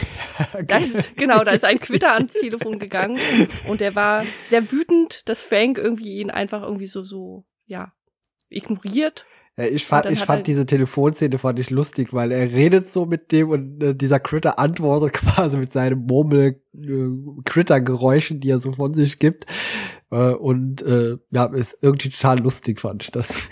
Genau, aber der, der, der Stiefvater, Mr. Mr. Biggs übrigens, fand das nicht so lustig und hat sich dann dazu entschlossen, einfach mal vorbeizufahren und zu gucken, was da so abgeht. Samt Josh, der sitzt nebenbei, denn der soll jetzt auch mal lernen, wie sowas äh, funktioniert, wenn man, wenn Stiefpapa sowas selbst in die Hand nimmt und Ja, wenn man mal hart durchgreifen muss. genau, ja. Und das Problem ist halt, er sieht, Frank ist nicht da und er hält wohl auch die, die Methoden, die der Frank hat, wohl viel, für viel zu lasch und greift dann auch eben, wie gesagt, härter durch und fängt dann an, plötzlich auch die Telefonleitungen zu kappen. Oh, Gerade in dem ja. Moment dann, als der Mr. Mr. Menkes, also als der Opi, als der Opi gerade versucht hat, Hilfe zu rufen, äh, kappt er die Telefonleitung und kurz darauf natürlich auch die gesamte Stromleitung von dem Haus. Genau. die- Sodass natürlich die mitten in der Flucht im Dunkeln sitzen und nicht mehr wissen, wo sie gerade sind. Ja, Notstrom scheint noch zu funktionieren. Also die so eine Art Sicherheits, so eine rote Sicherheitsbeleuchtung, die ist immer noch aktiv in den Fluren, macht das Ganze natürlich immer noch ein bisschen horrormäßiger oder bedrohlicher. Aber der äh, Eigentümer hier, der ist auch irgendwie, der hat doch eine Macke. Also der läuft durchs Haus und sagt sowas wie: Kommt raus, kommt raus, ich bin hier, um euch zu vertreiben. Also was ist denn das für ein Psychopath? Ja, er versucht jetzt gerade wirklich auf die sehr, sehr harte Methode und hat wohl auch keine Lust mehr zu warten, weil ihm sitzt wohl auch ein äh, Gläubiger im Nacken, der halt auch gerne eben sein Geld haben möchte. Beziehungsweise, Ja, es geht um diesen Baugrund. Genau, eher, ja, ja. genau, ja. Weil da eben ein riesiges Einkaufszentrum oder irgend so ein Shopping Mall eben hin soll. Und äh, deswegen muss unbedingt dieses alte Gebäude da weg. ja. Ja. Und deswegen müssen auch die Einwohner weg, äh, die Mitbewohner, die Hausbewohner. genau. Aber es, ist schon echt äh, ein komischer Ist Typ. nicht nett, kann man so Nee, sagen. Er ist nicht nett. Und das ist auch gut, denn es dauert auch nicht ganz, nicht allzu lange. Der Stiefvater geht nämlich mit Josh in die Wohnung der Familie, aus der sie ja dann geflohen sind. Ich finde die Ausgangslage super, dass man da klopft und eigentlich nur mit den Bewohnern reden will. Und äh, jetzt darfst du gerne erzählen, wie das weitergeht da drin.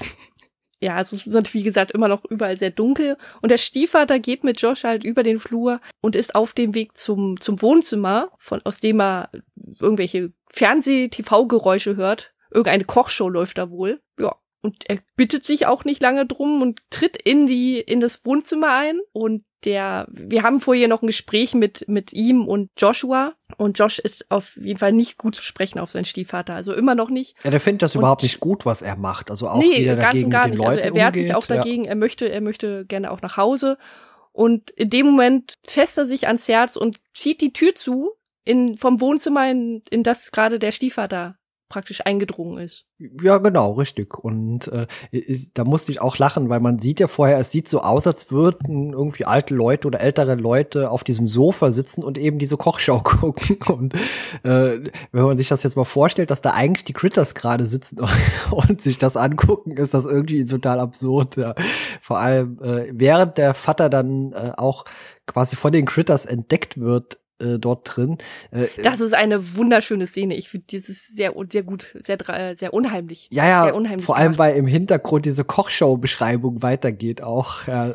So. Genau, die, die Kochshow geht ja weiter und in dem Moment eigentlich ähm, fangen die Critters an, um praktisch ihre, ihr, ihr, ihre Mahlzeit zu sich zu Genau, nehmen. während die Kochshow im Hintergrund sagt, schneiden Sie das Fleisch vom Knochen ab und dann in schön mundgerechte Stücke zerteilen. Und das wird alles so beschrieben und während man dann eben da sieht, wie die Critters über ihn herfallen und genau das tun, was die im Kochshow beschreiben. Aber auch hier die, die, die vorige Szene noch, wenn die sich dann umdrehen, diese roten leuchtenden Augen, Ah, ja. ähm, im Kontrast zu dem Hintergrund zu der, zu dem laufenden Fernseher und auch zu dem allgemeinen der Dunkelheit, die da herrscht. Ja, die Lichtverhältnisse sind eben so ein bisschen düster, dunkel. Äh, Ich frage mich nur, warum läuft der Fernseher noch, wenn die Stromversorgung bis auf das Notstrom eben gekappt Das- wurden? Ja. Das ist der kleine Fernseher von der Tochter. Okay, ist das de- okay. Der läuft ja, der läuft, glaube ich, nicht mit, der läuft, glaube ich, nicht mit, äh, der läuft, glaube ich, nicht an der Ach so, Steckdose, okay, das- sondern das der wird's ist ja mit so einer, ja, okay. mit so einer, Bat- mit so Batterien. Wahrscheinlich muss man da irgendwie so zehn äh, D-Batterien reinknallen, irgendwie so, damit er eine Stunde lang läuft. kann, kann So sein. wie ja. damals beim Game Gear. Als man so acht Batterien Zehn Minuten kannst du dann gucken, ah, alle wieder leer. Ja. Würde ich jetzt mal so sagen. Ja. Ich weiß ehrlich gesagt nicht, ob diese tragbaren Fernseher nicht auch abhängig waren von Strom oder Netz. Mm, Ich könnte mir vorstellen, dass man die vielleicht auch an eine, Strom, eine Steckdose stecken konnten, aber auch gerade, weil es heißt, sie sind tragbar, dass man halt ja, diese mit ganz fetten Batterien mit diesen Genau. Babyzellen, ja, betrieben werden. 35 Stück müssen da rein für 10 Minuten. genau und dann wieder wechseln. genau. Ja, aber äh, ist äh, super cool irgendwie äh, zu sehen. Also das ist wirklich eine schöne kleine äh, spooky Horrorszene mit den Critters. Die hat mir auch gut gefallen. Und äh, ich glaube, da ist das ja, da kommt ja auch die Marsha dann dazu. Mhm, genau. Josh merkt, scheiße, die Tür geht nicht mehr auf, sein Vater schreit um Hilfe und Marsha kommt und ähm, rettet ihn praktisch aus Wo war die jetzt eigentlich die ganze Zeit, die Marsha? Also die, die war einfach mal wieder da, vorher war die einfach mal wieder weg. Also äh, die ist einfach jetzt erst wieder in Erscheinung getreten. Mm, Das letzte Mal, dass wir Marsha gesehen haben, war auf der Treppe, als sie Annie den Forsch oder als sie Annie gesagt hat, dass es noch freie Plätze in der Telefongesellschaft gibt. Ja, genau. Aber ich würde mal sagen, wahrscheinlich hat wahrscheinlich hat Marsha selber mitbekommen. Ich meine, dass das Telefon gekappt wurde und auch die Stromleitung weg ist. Und sie hat sich dann ja auch ausgerüstet mit so einer rot leuchtenden ähm, Fackel, Mhm, die man so aus ja. Abenteuerfilmen kennt. Na gut, verm vermutlich war sie einfach in ihren eigenen Wohnungen in der Zwischenzeit jetzt und hat da was auch immer gemacht, bis eben der Strom ausgefallen war. Ja. Und jetzt wollte sie einfach mal nach dem Rechten sehen und trifft dann eben diesen Joshua auf dem Flur, der auch jetzt gerade dann tatsächlich, nachdem sein Vater geschrien hat, so ein bisschen, oh Papa und sowas. Also der war jetzt erstmal doch ein kleines bisschen erschrocken von der Situation auch. Mm, Ich glaube, er merkt dann auch so, was er noch vor kurzem gesagt hat, würde er gerne zurücknehmen. Ich finde auch super seinen Satz, den er sagt. Aber er wollte doch nur mit euch reden. Weil er da drin hört, dass es so, ja, so, so. Ja. Äh, Ja, er, Josh weiß halt ja noch nicht, dass es Quitters sind, sondern er denkt wohl wirklich, dass Die da noch Leute ihn sind, drin, die ihn ja. gerade vermöbeln und verdreschen. ja, deswegen, ich fand das, ich musste da lachen, also sagen, aber er wollte doch nur mit euch reden. ja, super. Ja. Aber wir sehen ja in der Zwischenzeit auch hier äh, nochmal Rosalie und den Vater. Äh, da sieht man jetzt auch mal diese Wirkweise des Gifts. Also das wirkt eben, wie gesagt, das ist eher so, wie wir eben schon gesagt haben, so, so Rauscheffekt eher als diese richtige Betäubung, wie wir es in Teil 1 und 2 gesehen haben. Ich überlege gerade, weil es gibt ja diese Szene, in dem der Opi ähm, dann versucht, nochmal anzurufen. Ich glaube, in der Szene k- leuchtet der Kristall erst grün. Ja, das kann natürlich sein. Es, es ergibt auch wenig Sinn mit dem, was man später hört, dass offenbar der Opi ja äh, auch durchaus noch telefonisch jemanden erreicht hat. Wird, da- wurde das nochmal erklärt später? Mm, ich- Der Opi hätte angeblich Charlie angerufen. Eben, genau. Und da habe ich auch gedacht, Moment, wie ging denn das ohne Telefon? Zumindest hat man uns da nichts mehr gezeigt äh, diesbezüglich. Ja, weil, wie gesagt, äh, so Anfang der 90er gab es noch keine Mobiltelefone, beziehungsweise zumindest wurde uns auch im Film sowas nicht gezeigt, dass sowas gibt da. Ja, Marsha geht dann kurz in die Wohnung hinein und sieht dann auch, äh, wie der Stiefvater auf diesem Sofa sitzt und ja, die Critters sich immer noch ihr Festmahl dort gönnen. Äh, sie flieht dann auch mit Joshua eben äh, dort raus und dann gibt's auf dem Flur noch mal ein kurzes Gespräch, äh, dass sie ihm jetzt auch sagt, ja, okay, nee, sorry, ich konnte für deinen Stiefvater leider nichts mehr tun, der ist tot.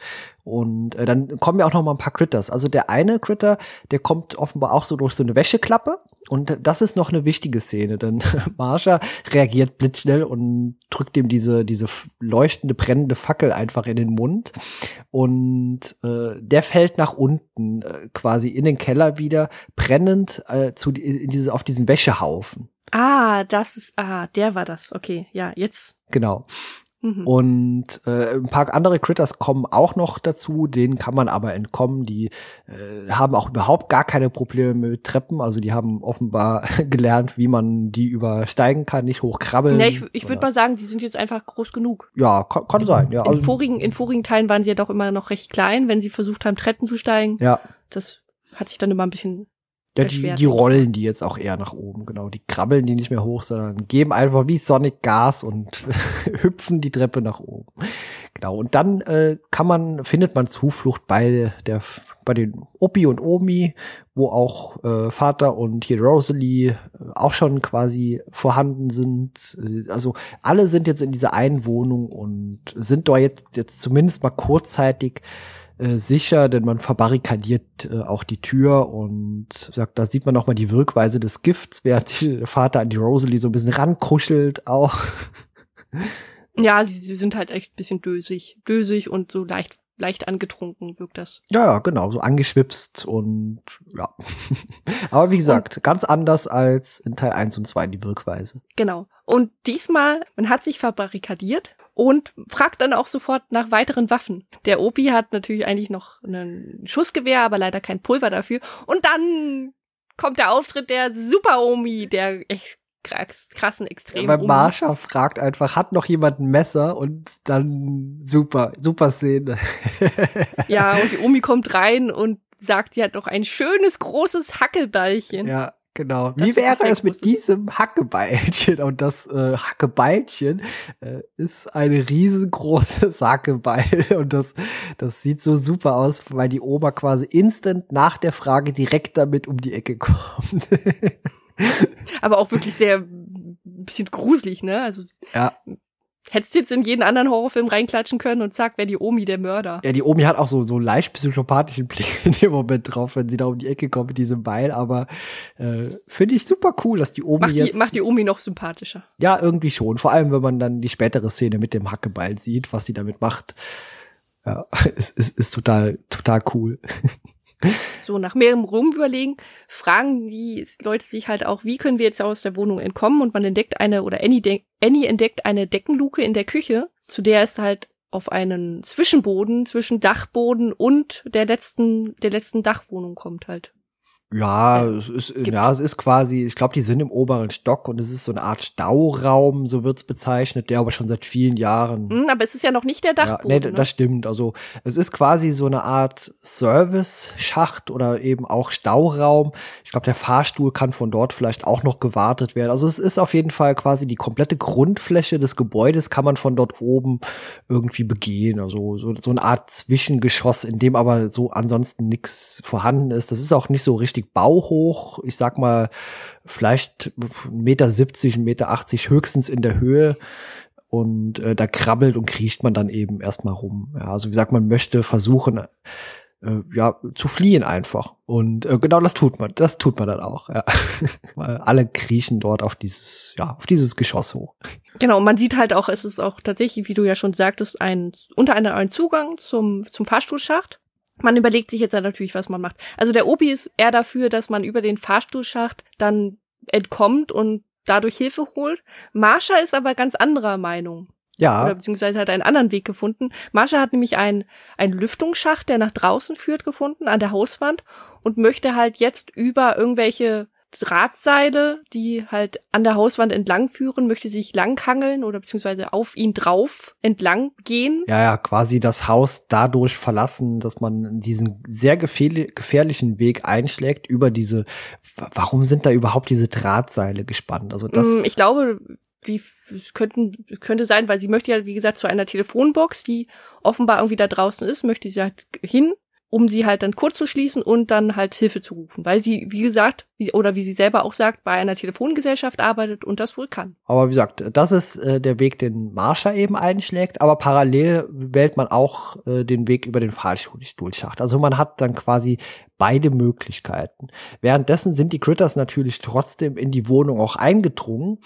Und äh, da hat man genau wie in Teil 1 und 2 da so eine Szene, wo einfach so, so, so, so die machen einfach so Critter-Action. Critter Action, genau, wollte ich ja. auch gerade sagen, genau. Also, während im ersten Teil war das ja diese Matratze und dieses Zimmer, das sie zerlegt haben. Im zweiten Teil war das dann ähm, diese, diese Szene in diesem Burgerladen, wo die so Critter-Sachen gemacht haben. Und jetzt dürfen sie wieder andere Sachen machen. Erzähl mal, was machen mm, die Critters denn da? Sind sie in der Küche von der Omi am machen. Und wir haben noch bei der ersten Szene, die wir gezeigt bekommen, sehen wir noch, wie die, wie die Critters die Küche erkunden. Ne, alles ist recht neu für die. Und da gibt's dann der eine, der futtert Spülmittel und der andere. Bud Spencer Bohnen. ähm, genau, der, der ist Bud Spencer Bohnen. Sie gönnen sich praktisch ein Festschmaus, kann man sagen. Also die Quitters gönnen sich ein Festschmaus in der Küche von der Omi. Und in der zweiten Szene, die halt auch kurz nach einem, wir überspringen das jetzt einfach mal, nach einem sehr gefühlvollen und dramatischen, äh, nach einer dramatischen Szene mit äh, Annie und Josh kommt, die, sag ich mal, muss jetzt nicht weiter erwähnt werden. Die ist sehr dramatisch. Es geht um den Tod der Mutter und um den Tod des des Vaters, des Stiefvaters eben. Ja, wie gesagt, die Critters, die haben dort ihren Spaß.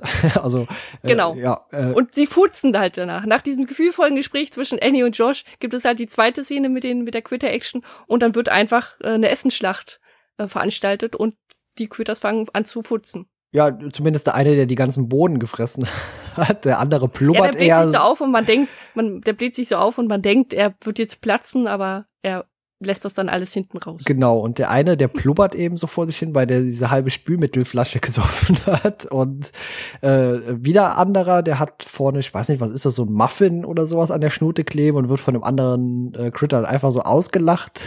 also es ist einfach total absurd, was man da auch sieht. Also Das ist halt der Start der Essensschlacht. Genau, ja. Äh, super lustig äh, inszeniert und da sehen die Critters auch richtig gut aus. Und das ist auch das, was ich vorhin meinte, dass, äh, dass dann dann quasi von zwei Personen gesteuerte äh, Handpuppen sind. Und wie gesagt, solange die irgendwo auf einem Möbelstück draufsetzen oder so, sind es eben handgesteuerte oder bediente Puppen und wenn die auf dem Boden sitzen, und das hat man vorher gesehen, als diese Critters auf diesem Hausflur saßen, dann machen die eher wie so, ähm, ja, so, so simple Bewegungen von links nach rechts wippend, aber können ansonsten nichts. Das sind einfach nur Animatronics dann. Aber äh, sehr cool äh, oder schön inszenierte Szene und das ist auch für mich so die beste Szene eigentlich am Film, die, diese Critter-Action. Ja, das stimmt, finde ich auch. Denn was ansonsten nebenbei passiert, ist eigentlich an Lächerlichkeit nicht mehr zu überbieten. Marsha schafft es tatsächlich außerhalb des Gebäudes. Äh, und da haben wir damals schon sehr gelacht drüber, als wir uns den ersten Mal angeguckt haben.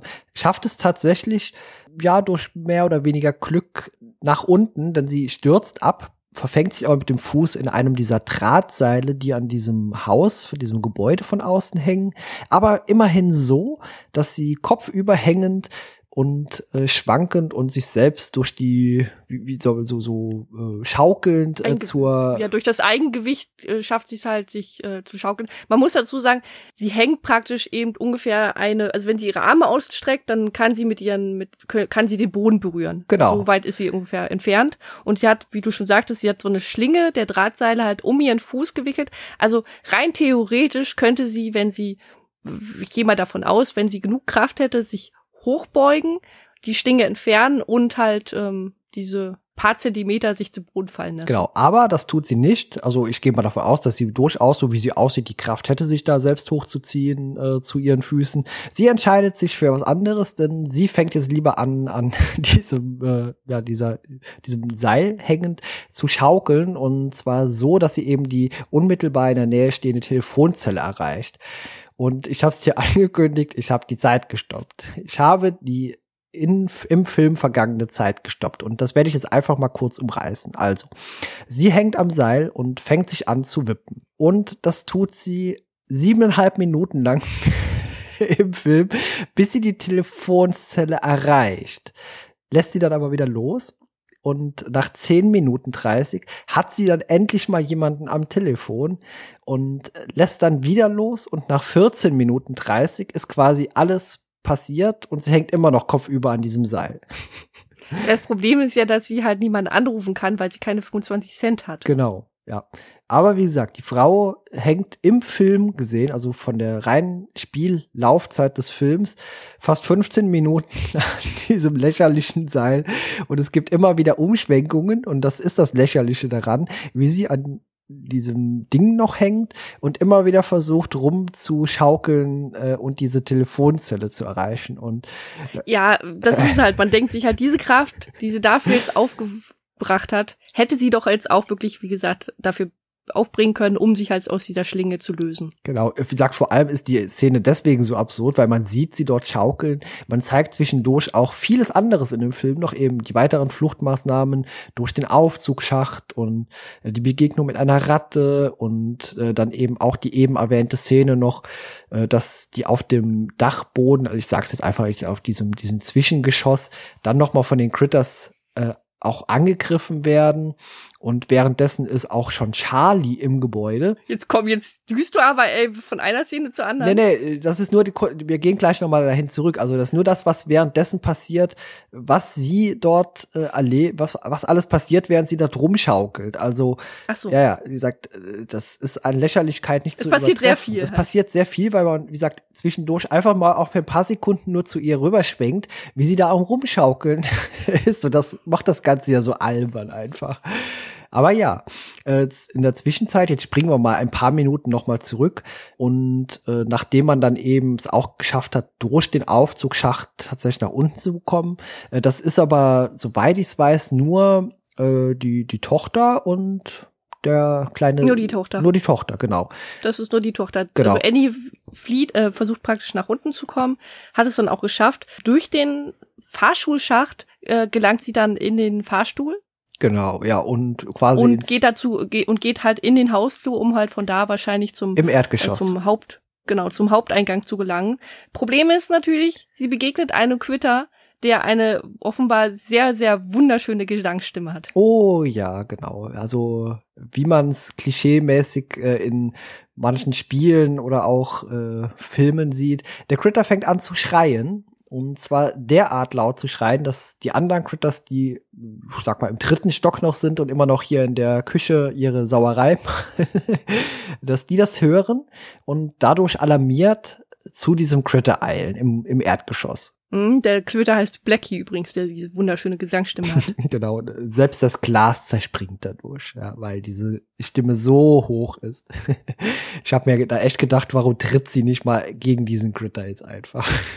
Aber, wie gesagt, Critters sind jetzt auch alle im Erdgeschoss und ja. Hm, Annie versucht auch noch mal dann, weil sie dann praktisch umzingelt ist, zu fliehen und möchte dann wieder nach oben. Da steht dann aber schon ein riesig, also ein riesengroßer Quitter, der ist natürlich jetzt nicht so groß wie der aus dem, aus dem ersten Teil, aber der hat auch schon eine ordentliche Größe, geht dann wieder zurück, merkt dann, verdammt, ich komme nicht weiter und äh, in dem Moment explodiert dann das, ähm, der Hauseingang. Ja, genau, dieser, diese Eingangstüre, genau, wird aus ihren Angeln gesprengt und äh, ich glaube, ein paar Critters gehen dabei sogar schon drauf oder ein, zwei platzen zumindest und ja, tada! Da ist Charlie. Charlie ist da.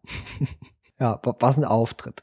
Äh, Und wie gesagt, Warum er auch, warum er auch immer, erstens natürlich, wie gesagt, er ist da und zweitens, er fordert sie auf, in den Fahrstuhl zurückzugehen. Ich meine, die stehen direkt, er kommt aus der Haustür, also diese, diese Tür des gesamten Hauses, ne? Die könnten einfach direkt rausgehen, aber er drückt sie in den Fahrstuhl rein. ja, irgendwie erstens ist das unlogisch, zweitens ergibt den Satz, den er sagt, keinen Sinn, denn er wäre angerufen worden, obwohl schon vorher, vor dem Anruf eben, wer hat ihn denn jetzt angerufen? Also Marsha mit Sicherheit nicht draußen, die hat die Feuerwehr gerufen. Vor allem, wie hat man ihn angerufen? Stand in diesem, in dieser Zeitungsanzeige stand da eine Telefonnummer von Charlie. Wie, wie bei den Ghostbusters, Annonce drin. Wenn Sie Probleme mit Critters haben, rufen Sie 999 888 an und dann komme ich 555 Kritter. Ge ge genau. Aber als der Opi anrufen wollte, war zu dem Zeitpunkt eben das Telefon schon gekappt. Also wer hat ihn angerufen? Ergibt an der Stelle leider keinerlei Sinn. Wie gesagt, Marsha war es mit Sicherheit nicht. Die hängt immer noch am Seil draußen, zu dem Zeitpunkt hat die Telefonzelle nicht erreicht und sie ruft ja auch Immer nur die nicht, Feuerwehr an. Genau, übrigens, weil, wie wir dann erfahren, auch das Haus schon Feuer fängt. Also es beginnt schon zu brennen unten im Keller. Ja, eben wegen diesem Critter, der die durch diese Fackel entzündet in der Wäsche gelandet ist. Der übrigens so aussieht, wenn man jetzt mal das äh, vorige außer Acht lässt, sieht er aus übrigens wie ein äh, glühender Gesteinsklumpen. Genau, wie so Lava, so Magmaklumpen, genau. Ja, Ja. So, so sieht er tatsächlich aus, ja. Aber deswegen äh, brennt das Haus jetzt. Also noch eine zusätzliche Gefahr, die sich von unten ihren Weg nach oben bahnt. äh, Charlie und Annie schaffen es dann wieder zurück, praktisch auf diesen Zwischenboden, wo alle warten. Und naja, also bis darauf, dass Rosalie total ähm, angetan ist von Charlie. In dem Moment ertönt nämlich auch eine ähm, sehr passende Heldenmusik, als die Kamera auf Charlie schwenkt und Ja. Rosalie äh, schwärmt einfach sehr extrem für ihn. Ja, wer ist denn dieser Mann und woher kommt dieser jetzt so plötzlich? Hm, ja, sie schwärmt so richtig dafür. Ja. Genau, das wird aber just in diesem Moment unterbrochen, denn es geht los in den Kampf der Quitters, beziehungsweise gegen die Quitters. ja, Charlie sagt so, wenn man ganz leise ist, kann man die Critters hören.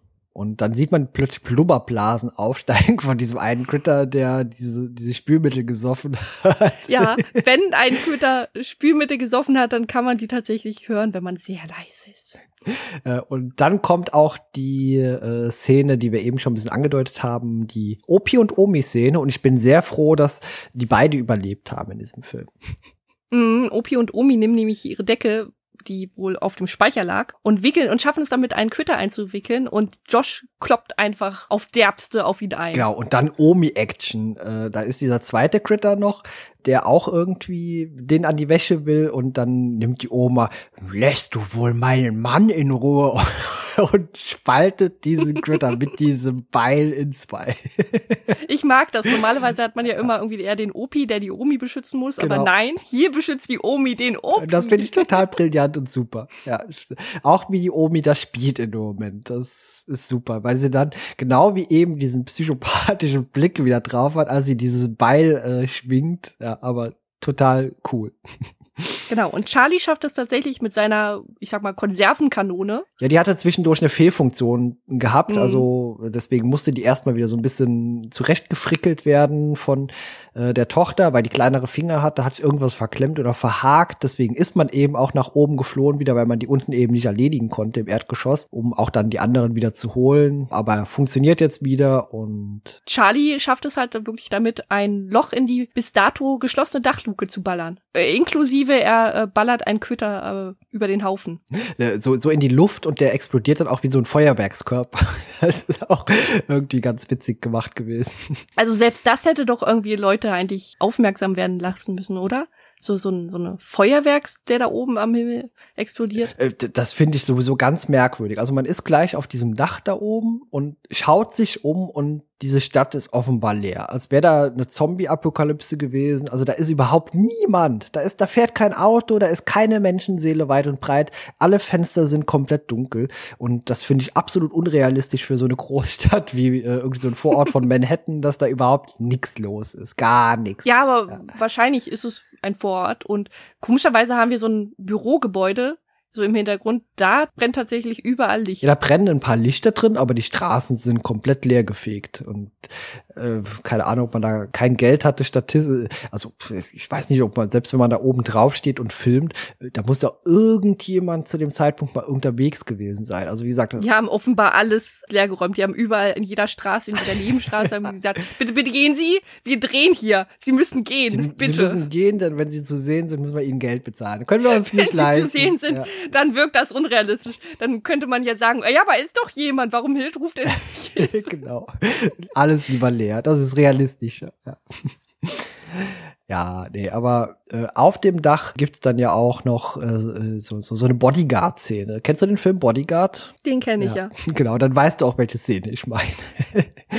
die in der der zweite Sonic Quitter Auftritt genau, vonstatten richtig, geht genau. und ähm, auf, genau, auf den Jungen sich stürzen will. Auf den Jungen, genau. Ja. Der der steht dann nämlich sehr sehr stark an der Kante und da kommt dann der Sonic Quitter und will ihn angreifen, aber Charlie schmeißt sich todesmutig dazwischen und kann den Quitter dann praktisch aufhalten, stürzt aber leider mit mit ihm dann ja das Haus runter. Ja, der Junge leider auch, ich weiß nicht durch den Schwung oder hat irgendwie ist ein bisschen ins Trudeln geraten droht er auch nach hinten über das Gebäude zu fallen, aber die Schwester ist schnell genug und kann ihn so an der Hand packen und äh, Gott sei Dank ist auch der Vater äh, wieder schnell bei Besinnung, denn kurz bevor er dann doch abrutscht, greift von oben die helfende Hand des Vaters auch noch über und sie können den Jungen dann wieder über die Kante ziehen. Ja, wir haben hier diese typische Szene so, als Familie sind wir stark, als Familie schaffen wir alles. Genau.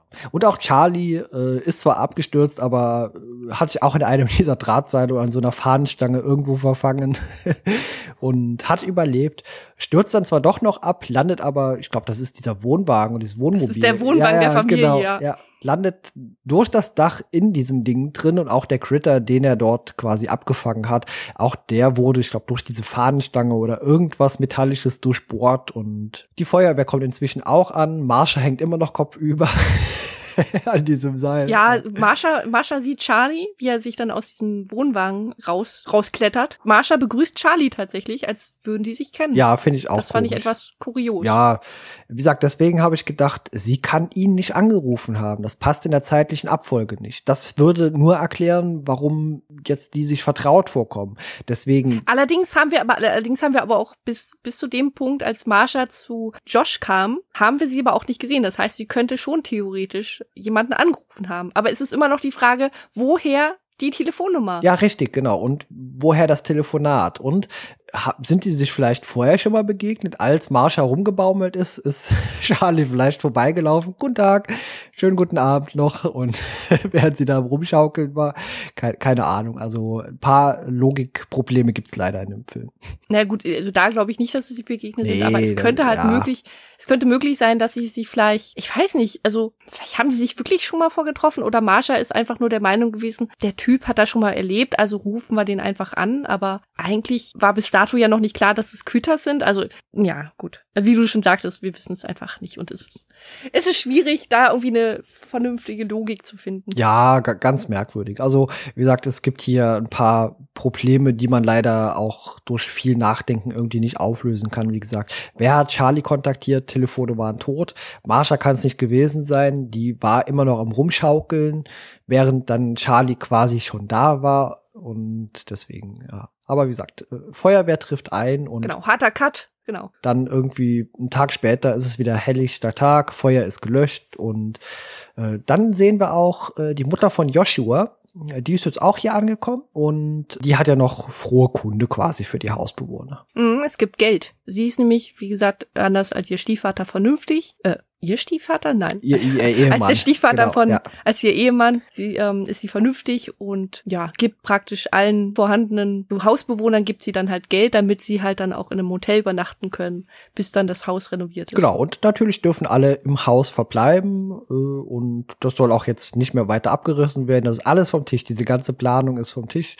Auch ein bisschen unlogisch so gesehen natürlich, dass dann derjenige, der diesen Baugrund kaufen wollte, dass der direkt Ruhe gibt, wenn der Mann jetzt tot ist. Aber okay, es, ist einfach ein Happy End für die Hausbewohner, genau wie bei eben das Wunder in der achten Straße. Dürfen alle da bleiben. Haus wird nicht abgerissen und Ich glaube, ich glaube, du kannst damit erklären, jemand, der diesen, dieses Grund gekauft hat und gesagt, okay, wir packen da einen Supermarkt drauf und dann hörst du plötzlich, dass irgendwelche kleinen Wesen oder dass irgendwas ein Vorfall praktisch das Haus abgebrannt hat und versucht hat, die Bewohner anzugreifen. Ich meine, da bist du dann auch schon so ein bisschen vorsichtig und sagst dir, hm, vielleicht ziehe ich mal mein Angebot doch lieber zurück. Ja, vielleicht. Aber das ist doch mit Sicherheit wieder vertuscht worden. Ja, aber es gibt ja dann noch nach dieser quasi Verabschiedungsszene gibt's ja noch so eine ja, Mid-Credits-Szene, beziehungsweise während der Abspann läuft, sehen wir ja Charlie noch im Keller des Gebäudes, während der noch so ein bisschen da am Rumsuchen ist und der Abspann schon läuft. Immer so kurze Sequenzen noch. Er sucht und findet ja noch ein paar Critters-Eier, ich glaube zwei Stück, will die vernichten und bekommt dann aber so eine Art Alarm an seinem Anzug und bekommt dann ein Telefonat, einen Anruf aus From Space, Mm, ein Hologramm erscheint und wir sehen Uck. Den wir aus den ersten beiden Filmen kennen, diesen Rockstar, äh, Alien Hunter. Er ist immer noch, er ist, er hat immer noch diese, diese, diese Maske, ne? Genau, also er hat immer noch diese diesen Mähne Körper, und er hat sich nicht alles, ja. umgewandelt. Aber auch einfach nur wahrscheinlich, dass der Zuschauer ihn erkennt. Weil wenn er jetzt irgendwie so ein, wieder so einen Rosenkohlkopf hätte, Ja, ja, dann würde jeder sagen, wer ist denn das jetzt? Richtig, Also genau. nur anhand der Stimme wäre es ein bisschen schwierig gewesen, ihn zu erkennen. Aber er fordert Charlie auf, diese zwei ja nicht zu zerstören. Sind die letzten beiden ihrer Art, glaube ich, wurde gesagt. Genau, irgendeine, ich weiß nicht, irgendeine Science-Fiction-Weltall-Kommission hat gesagt, äh, nein, das geht so nicht, denn wenn es ähm, nur noch sehr wenige la- galaktische Lebensformen gibt, dann und sie vom Aussterben bedroht sind, dann darf man sie nicht töten. Also quasi das, was man am ersten Teil uns schon erzählt hat, dass man die eigentlich da einlagern wollte oder quasi so eine Art Naturschutzregel äh, da jetzt existiert, die nicht auszurotten, das beginnt jetzt quasi alles wieder von vorne. Und es deutet natürlich auch schon die Handlung des vierten Teils dann an. Hm, continue sehen wir nur. Genau. Ich glaube Fragezeichen sogar, ne? Genau. Ja. Aber der, die letzten paar Minuten waren beim Erstgucken sehr anstrengend, weil du hast da diese Szene und du denkst, okay, es kommt noch ein bisschen was und nebenbei wirklich immer so ganz abgehackt, Ja, dann ja. diese Credits eingeblendet, dann geht's wieder weiter, dann wieder Stopp, Credits einblenden. Ja, das war schon so ein bisschen anstrengend. Ja, gut, der, ganze Film ist so gesehen. Wir, wir haben das natürlich jetzt sehr lustig wiedergegeben. Der ganze Film ist anstrengend. Der ganze Film ist anstrengend und vor allem äh, auch bei weitem qualitativ nicht mehr so hochwertig wie die ersten beiden und auch bei weitem nicht mehr so unterhaltsam. Mhm, darum haben wir uns auch gedacht, besprechen wir einfach trotzdem wieder jede Szene, damit ihr diesen Film im Endeffekt doch nicht schauen müsst. Damit ihr den Kack nicht gucken müsst, genau. ja, wir haben, ich entschuldige mich hier schon mal, wir haben eigentlich uns vorgenommen, wir wollten ein bisschen kürzer treten, aber wir haben uns dann doch wieder offenbar hinreißen lassen. Ach ja, gut, wir sind immerhin mehr als eine, ja, fast 40, 45 Minuten kürzer bis jetzt. Also wenn wir jetzt nicht noch ja. 40 Minuten über sinnloses Zeug reden, das können wir natürlich auch sehr gut, aber das lassen wir jetzt an der Stelle.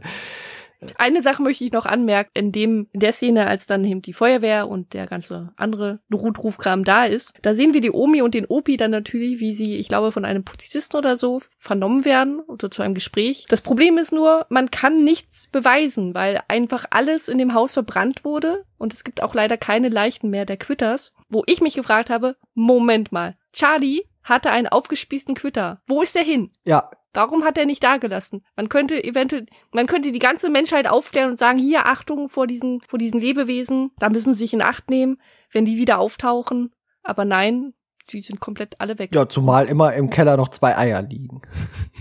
die, die offenbar also so extrem gebrannt hat's da im Keller zumindest nicht. Der sieht immer noch ganz okay aus. Ja, die ja, wie gesagt, ähm, wie du ja schon gesagt hast, in der After Credit Scene dann ja in einen Raumgleiter gelegt werden müssen. Wenn nämlich wirklich die aller, allerletzte Szene ist nämlich, wie Charlie fast von einem Raumgleiter getroffen wird. Also es poltert und wir sehen dann von oben stürzt dann so eine Art, sieht eher aus wie so ein Satellit, stürzt dann halt hinab. Es sieht auch, also bei Star Trek würde man sagen, es ist sowas wie ein Photonentorpedo. Also irgend so, so ein kleines Ding, was da einschlägt plötzlich. Ja, so wie bei Kahn, genau. Genau, und offenbar kriegt das auch außerhalb niemand mit sonst. die Stadt ist wieder komplett Es kann ja auch schon sein, dass es vielleicht irgendwie so, so ein paar Stunden später sind. Es ist einfach halt wieder Mitternacht, wie gesagt, die ganze Stadt ist wieder ausgestorben, da kriegt halt keiner was mit. Ja. Also wenn du jemanden umbringen willst, dann Mitternacht in dieser Stadt. Genau. Dann ist niemand mehr auf der Straße. Richtig. Ei, ei, ei. Ja, also auch der vierte Teil. Besser wird er nicht. Also es wird nicht wirklich besser. Ähm, wir kommen aber tatsächlich von der Erde jetzt endlich mal woanders wieder hin. Ja, wir haben mal komplett andere Ausgangslage. Es ist also wirklich eher ein Science-Fiction-Film, der vierte. Und wir können auch schon mal versprechen, es wird wieder deutlich mehr Tode geben. Denn hier sind ja eigentlich nur zwei Leute verstorben, nämlich der Hausmeister und der Hauseigentümer. Ja. ja bis, bisschen war wenig. Ein bisschen, ja. bisschen, bisschen traurig. Also ich war auch schon, beim ersten Gucken dachte ich auch schon so, was, willst du mich jetzt verarschen? Das war's jetzt? Also, da hatten wir aber in den vorigen Filmen ein bisschen mehr Spaß. Ja, es war auch wirklich wenig Blut jetzt hier oder irgendwie. Also mir fehlt, wenn ich an die Critters denke, das sind so kleine Viecher, die alles Mögliche zersäbeln und zersägen können, dann will ich aber mindestens auch mal 10 oder 15 Tote irgendwo haben. Das können ja belanglose Statisten sein, aber Hauptsache halt mal irgendwas zerschreddert. Ja. Das stimmt, ja. ja. War ein bisschen traurig. Aber wie gesagt, im vierten Teil geht's wieder richtig, geht's wieder richtig los. Und an die Leute, beziehungsweise an die, die Alien-Filme kennen, es wirkt so ein bisschen wie der erste Alien-Film auch. Als hätte man sich da ein bisschen was abgeguckt. Und es äh, spielt unter anderem Brad Dourif auch mit, den man als Grima Schlangenzunge vielleicht kennen könnte aus dem Herr der Ringe Filmen.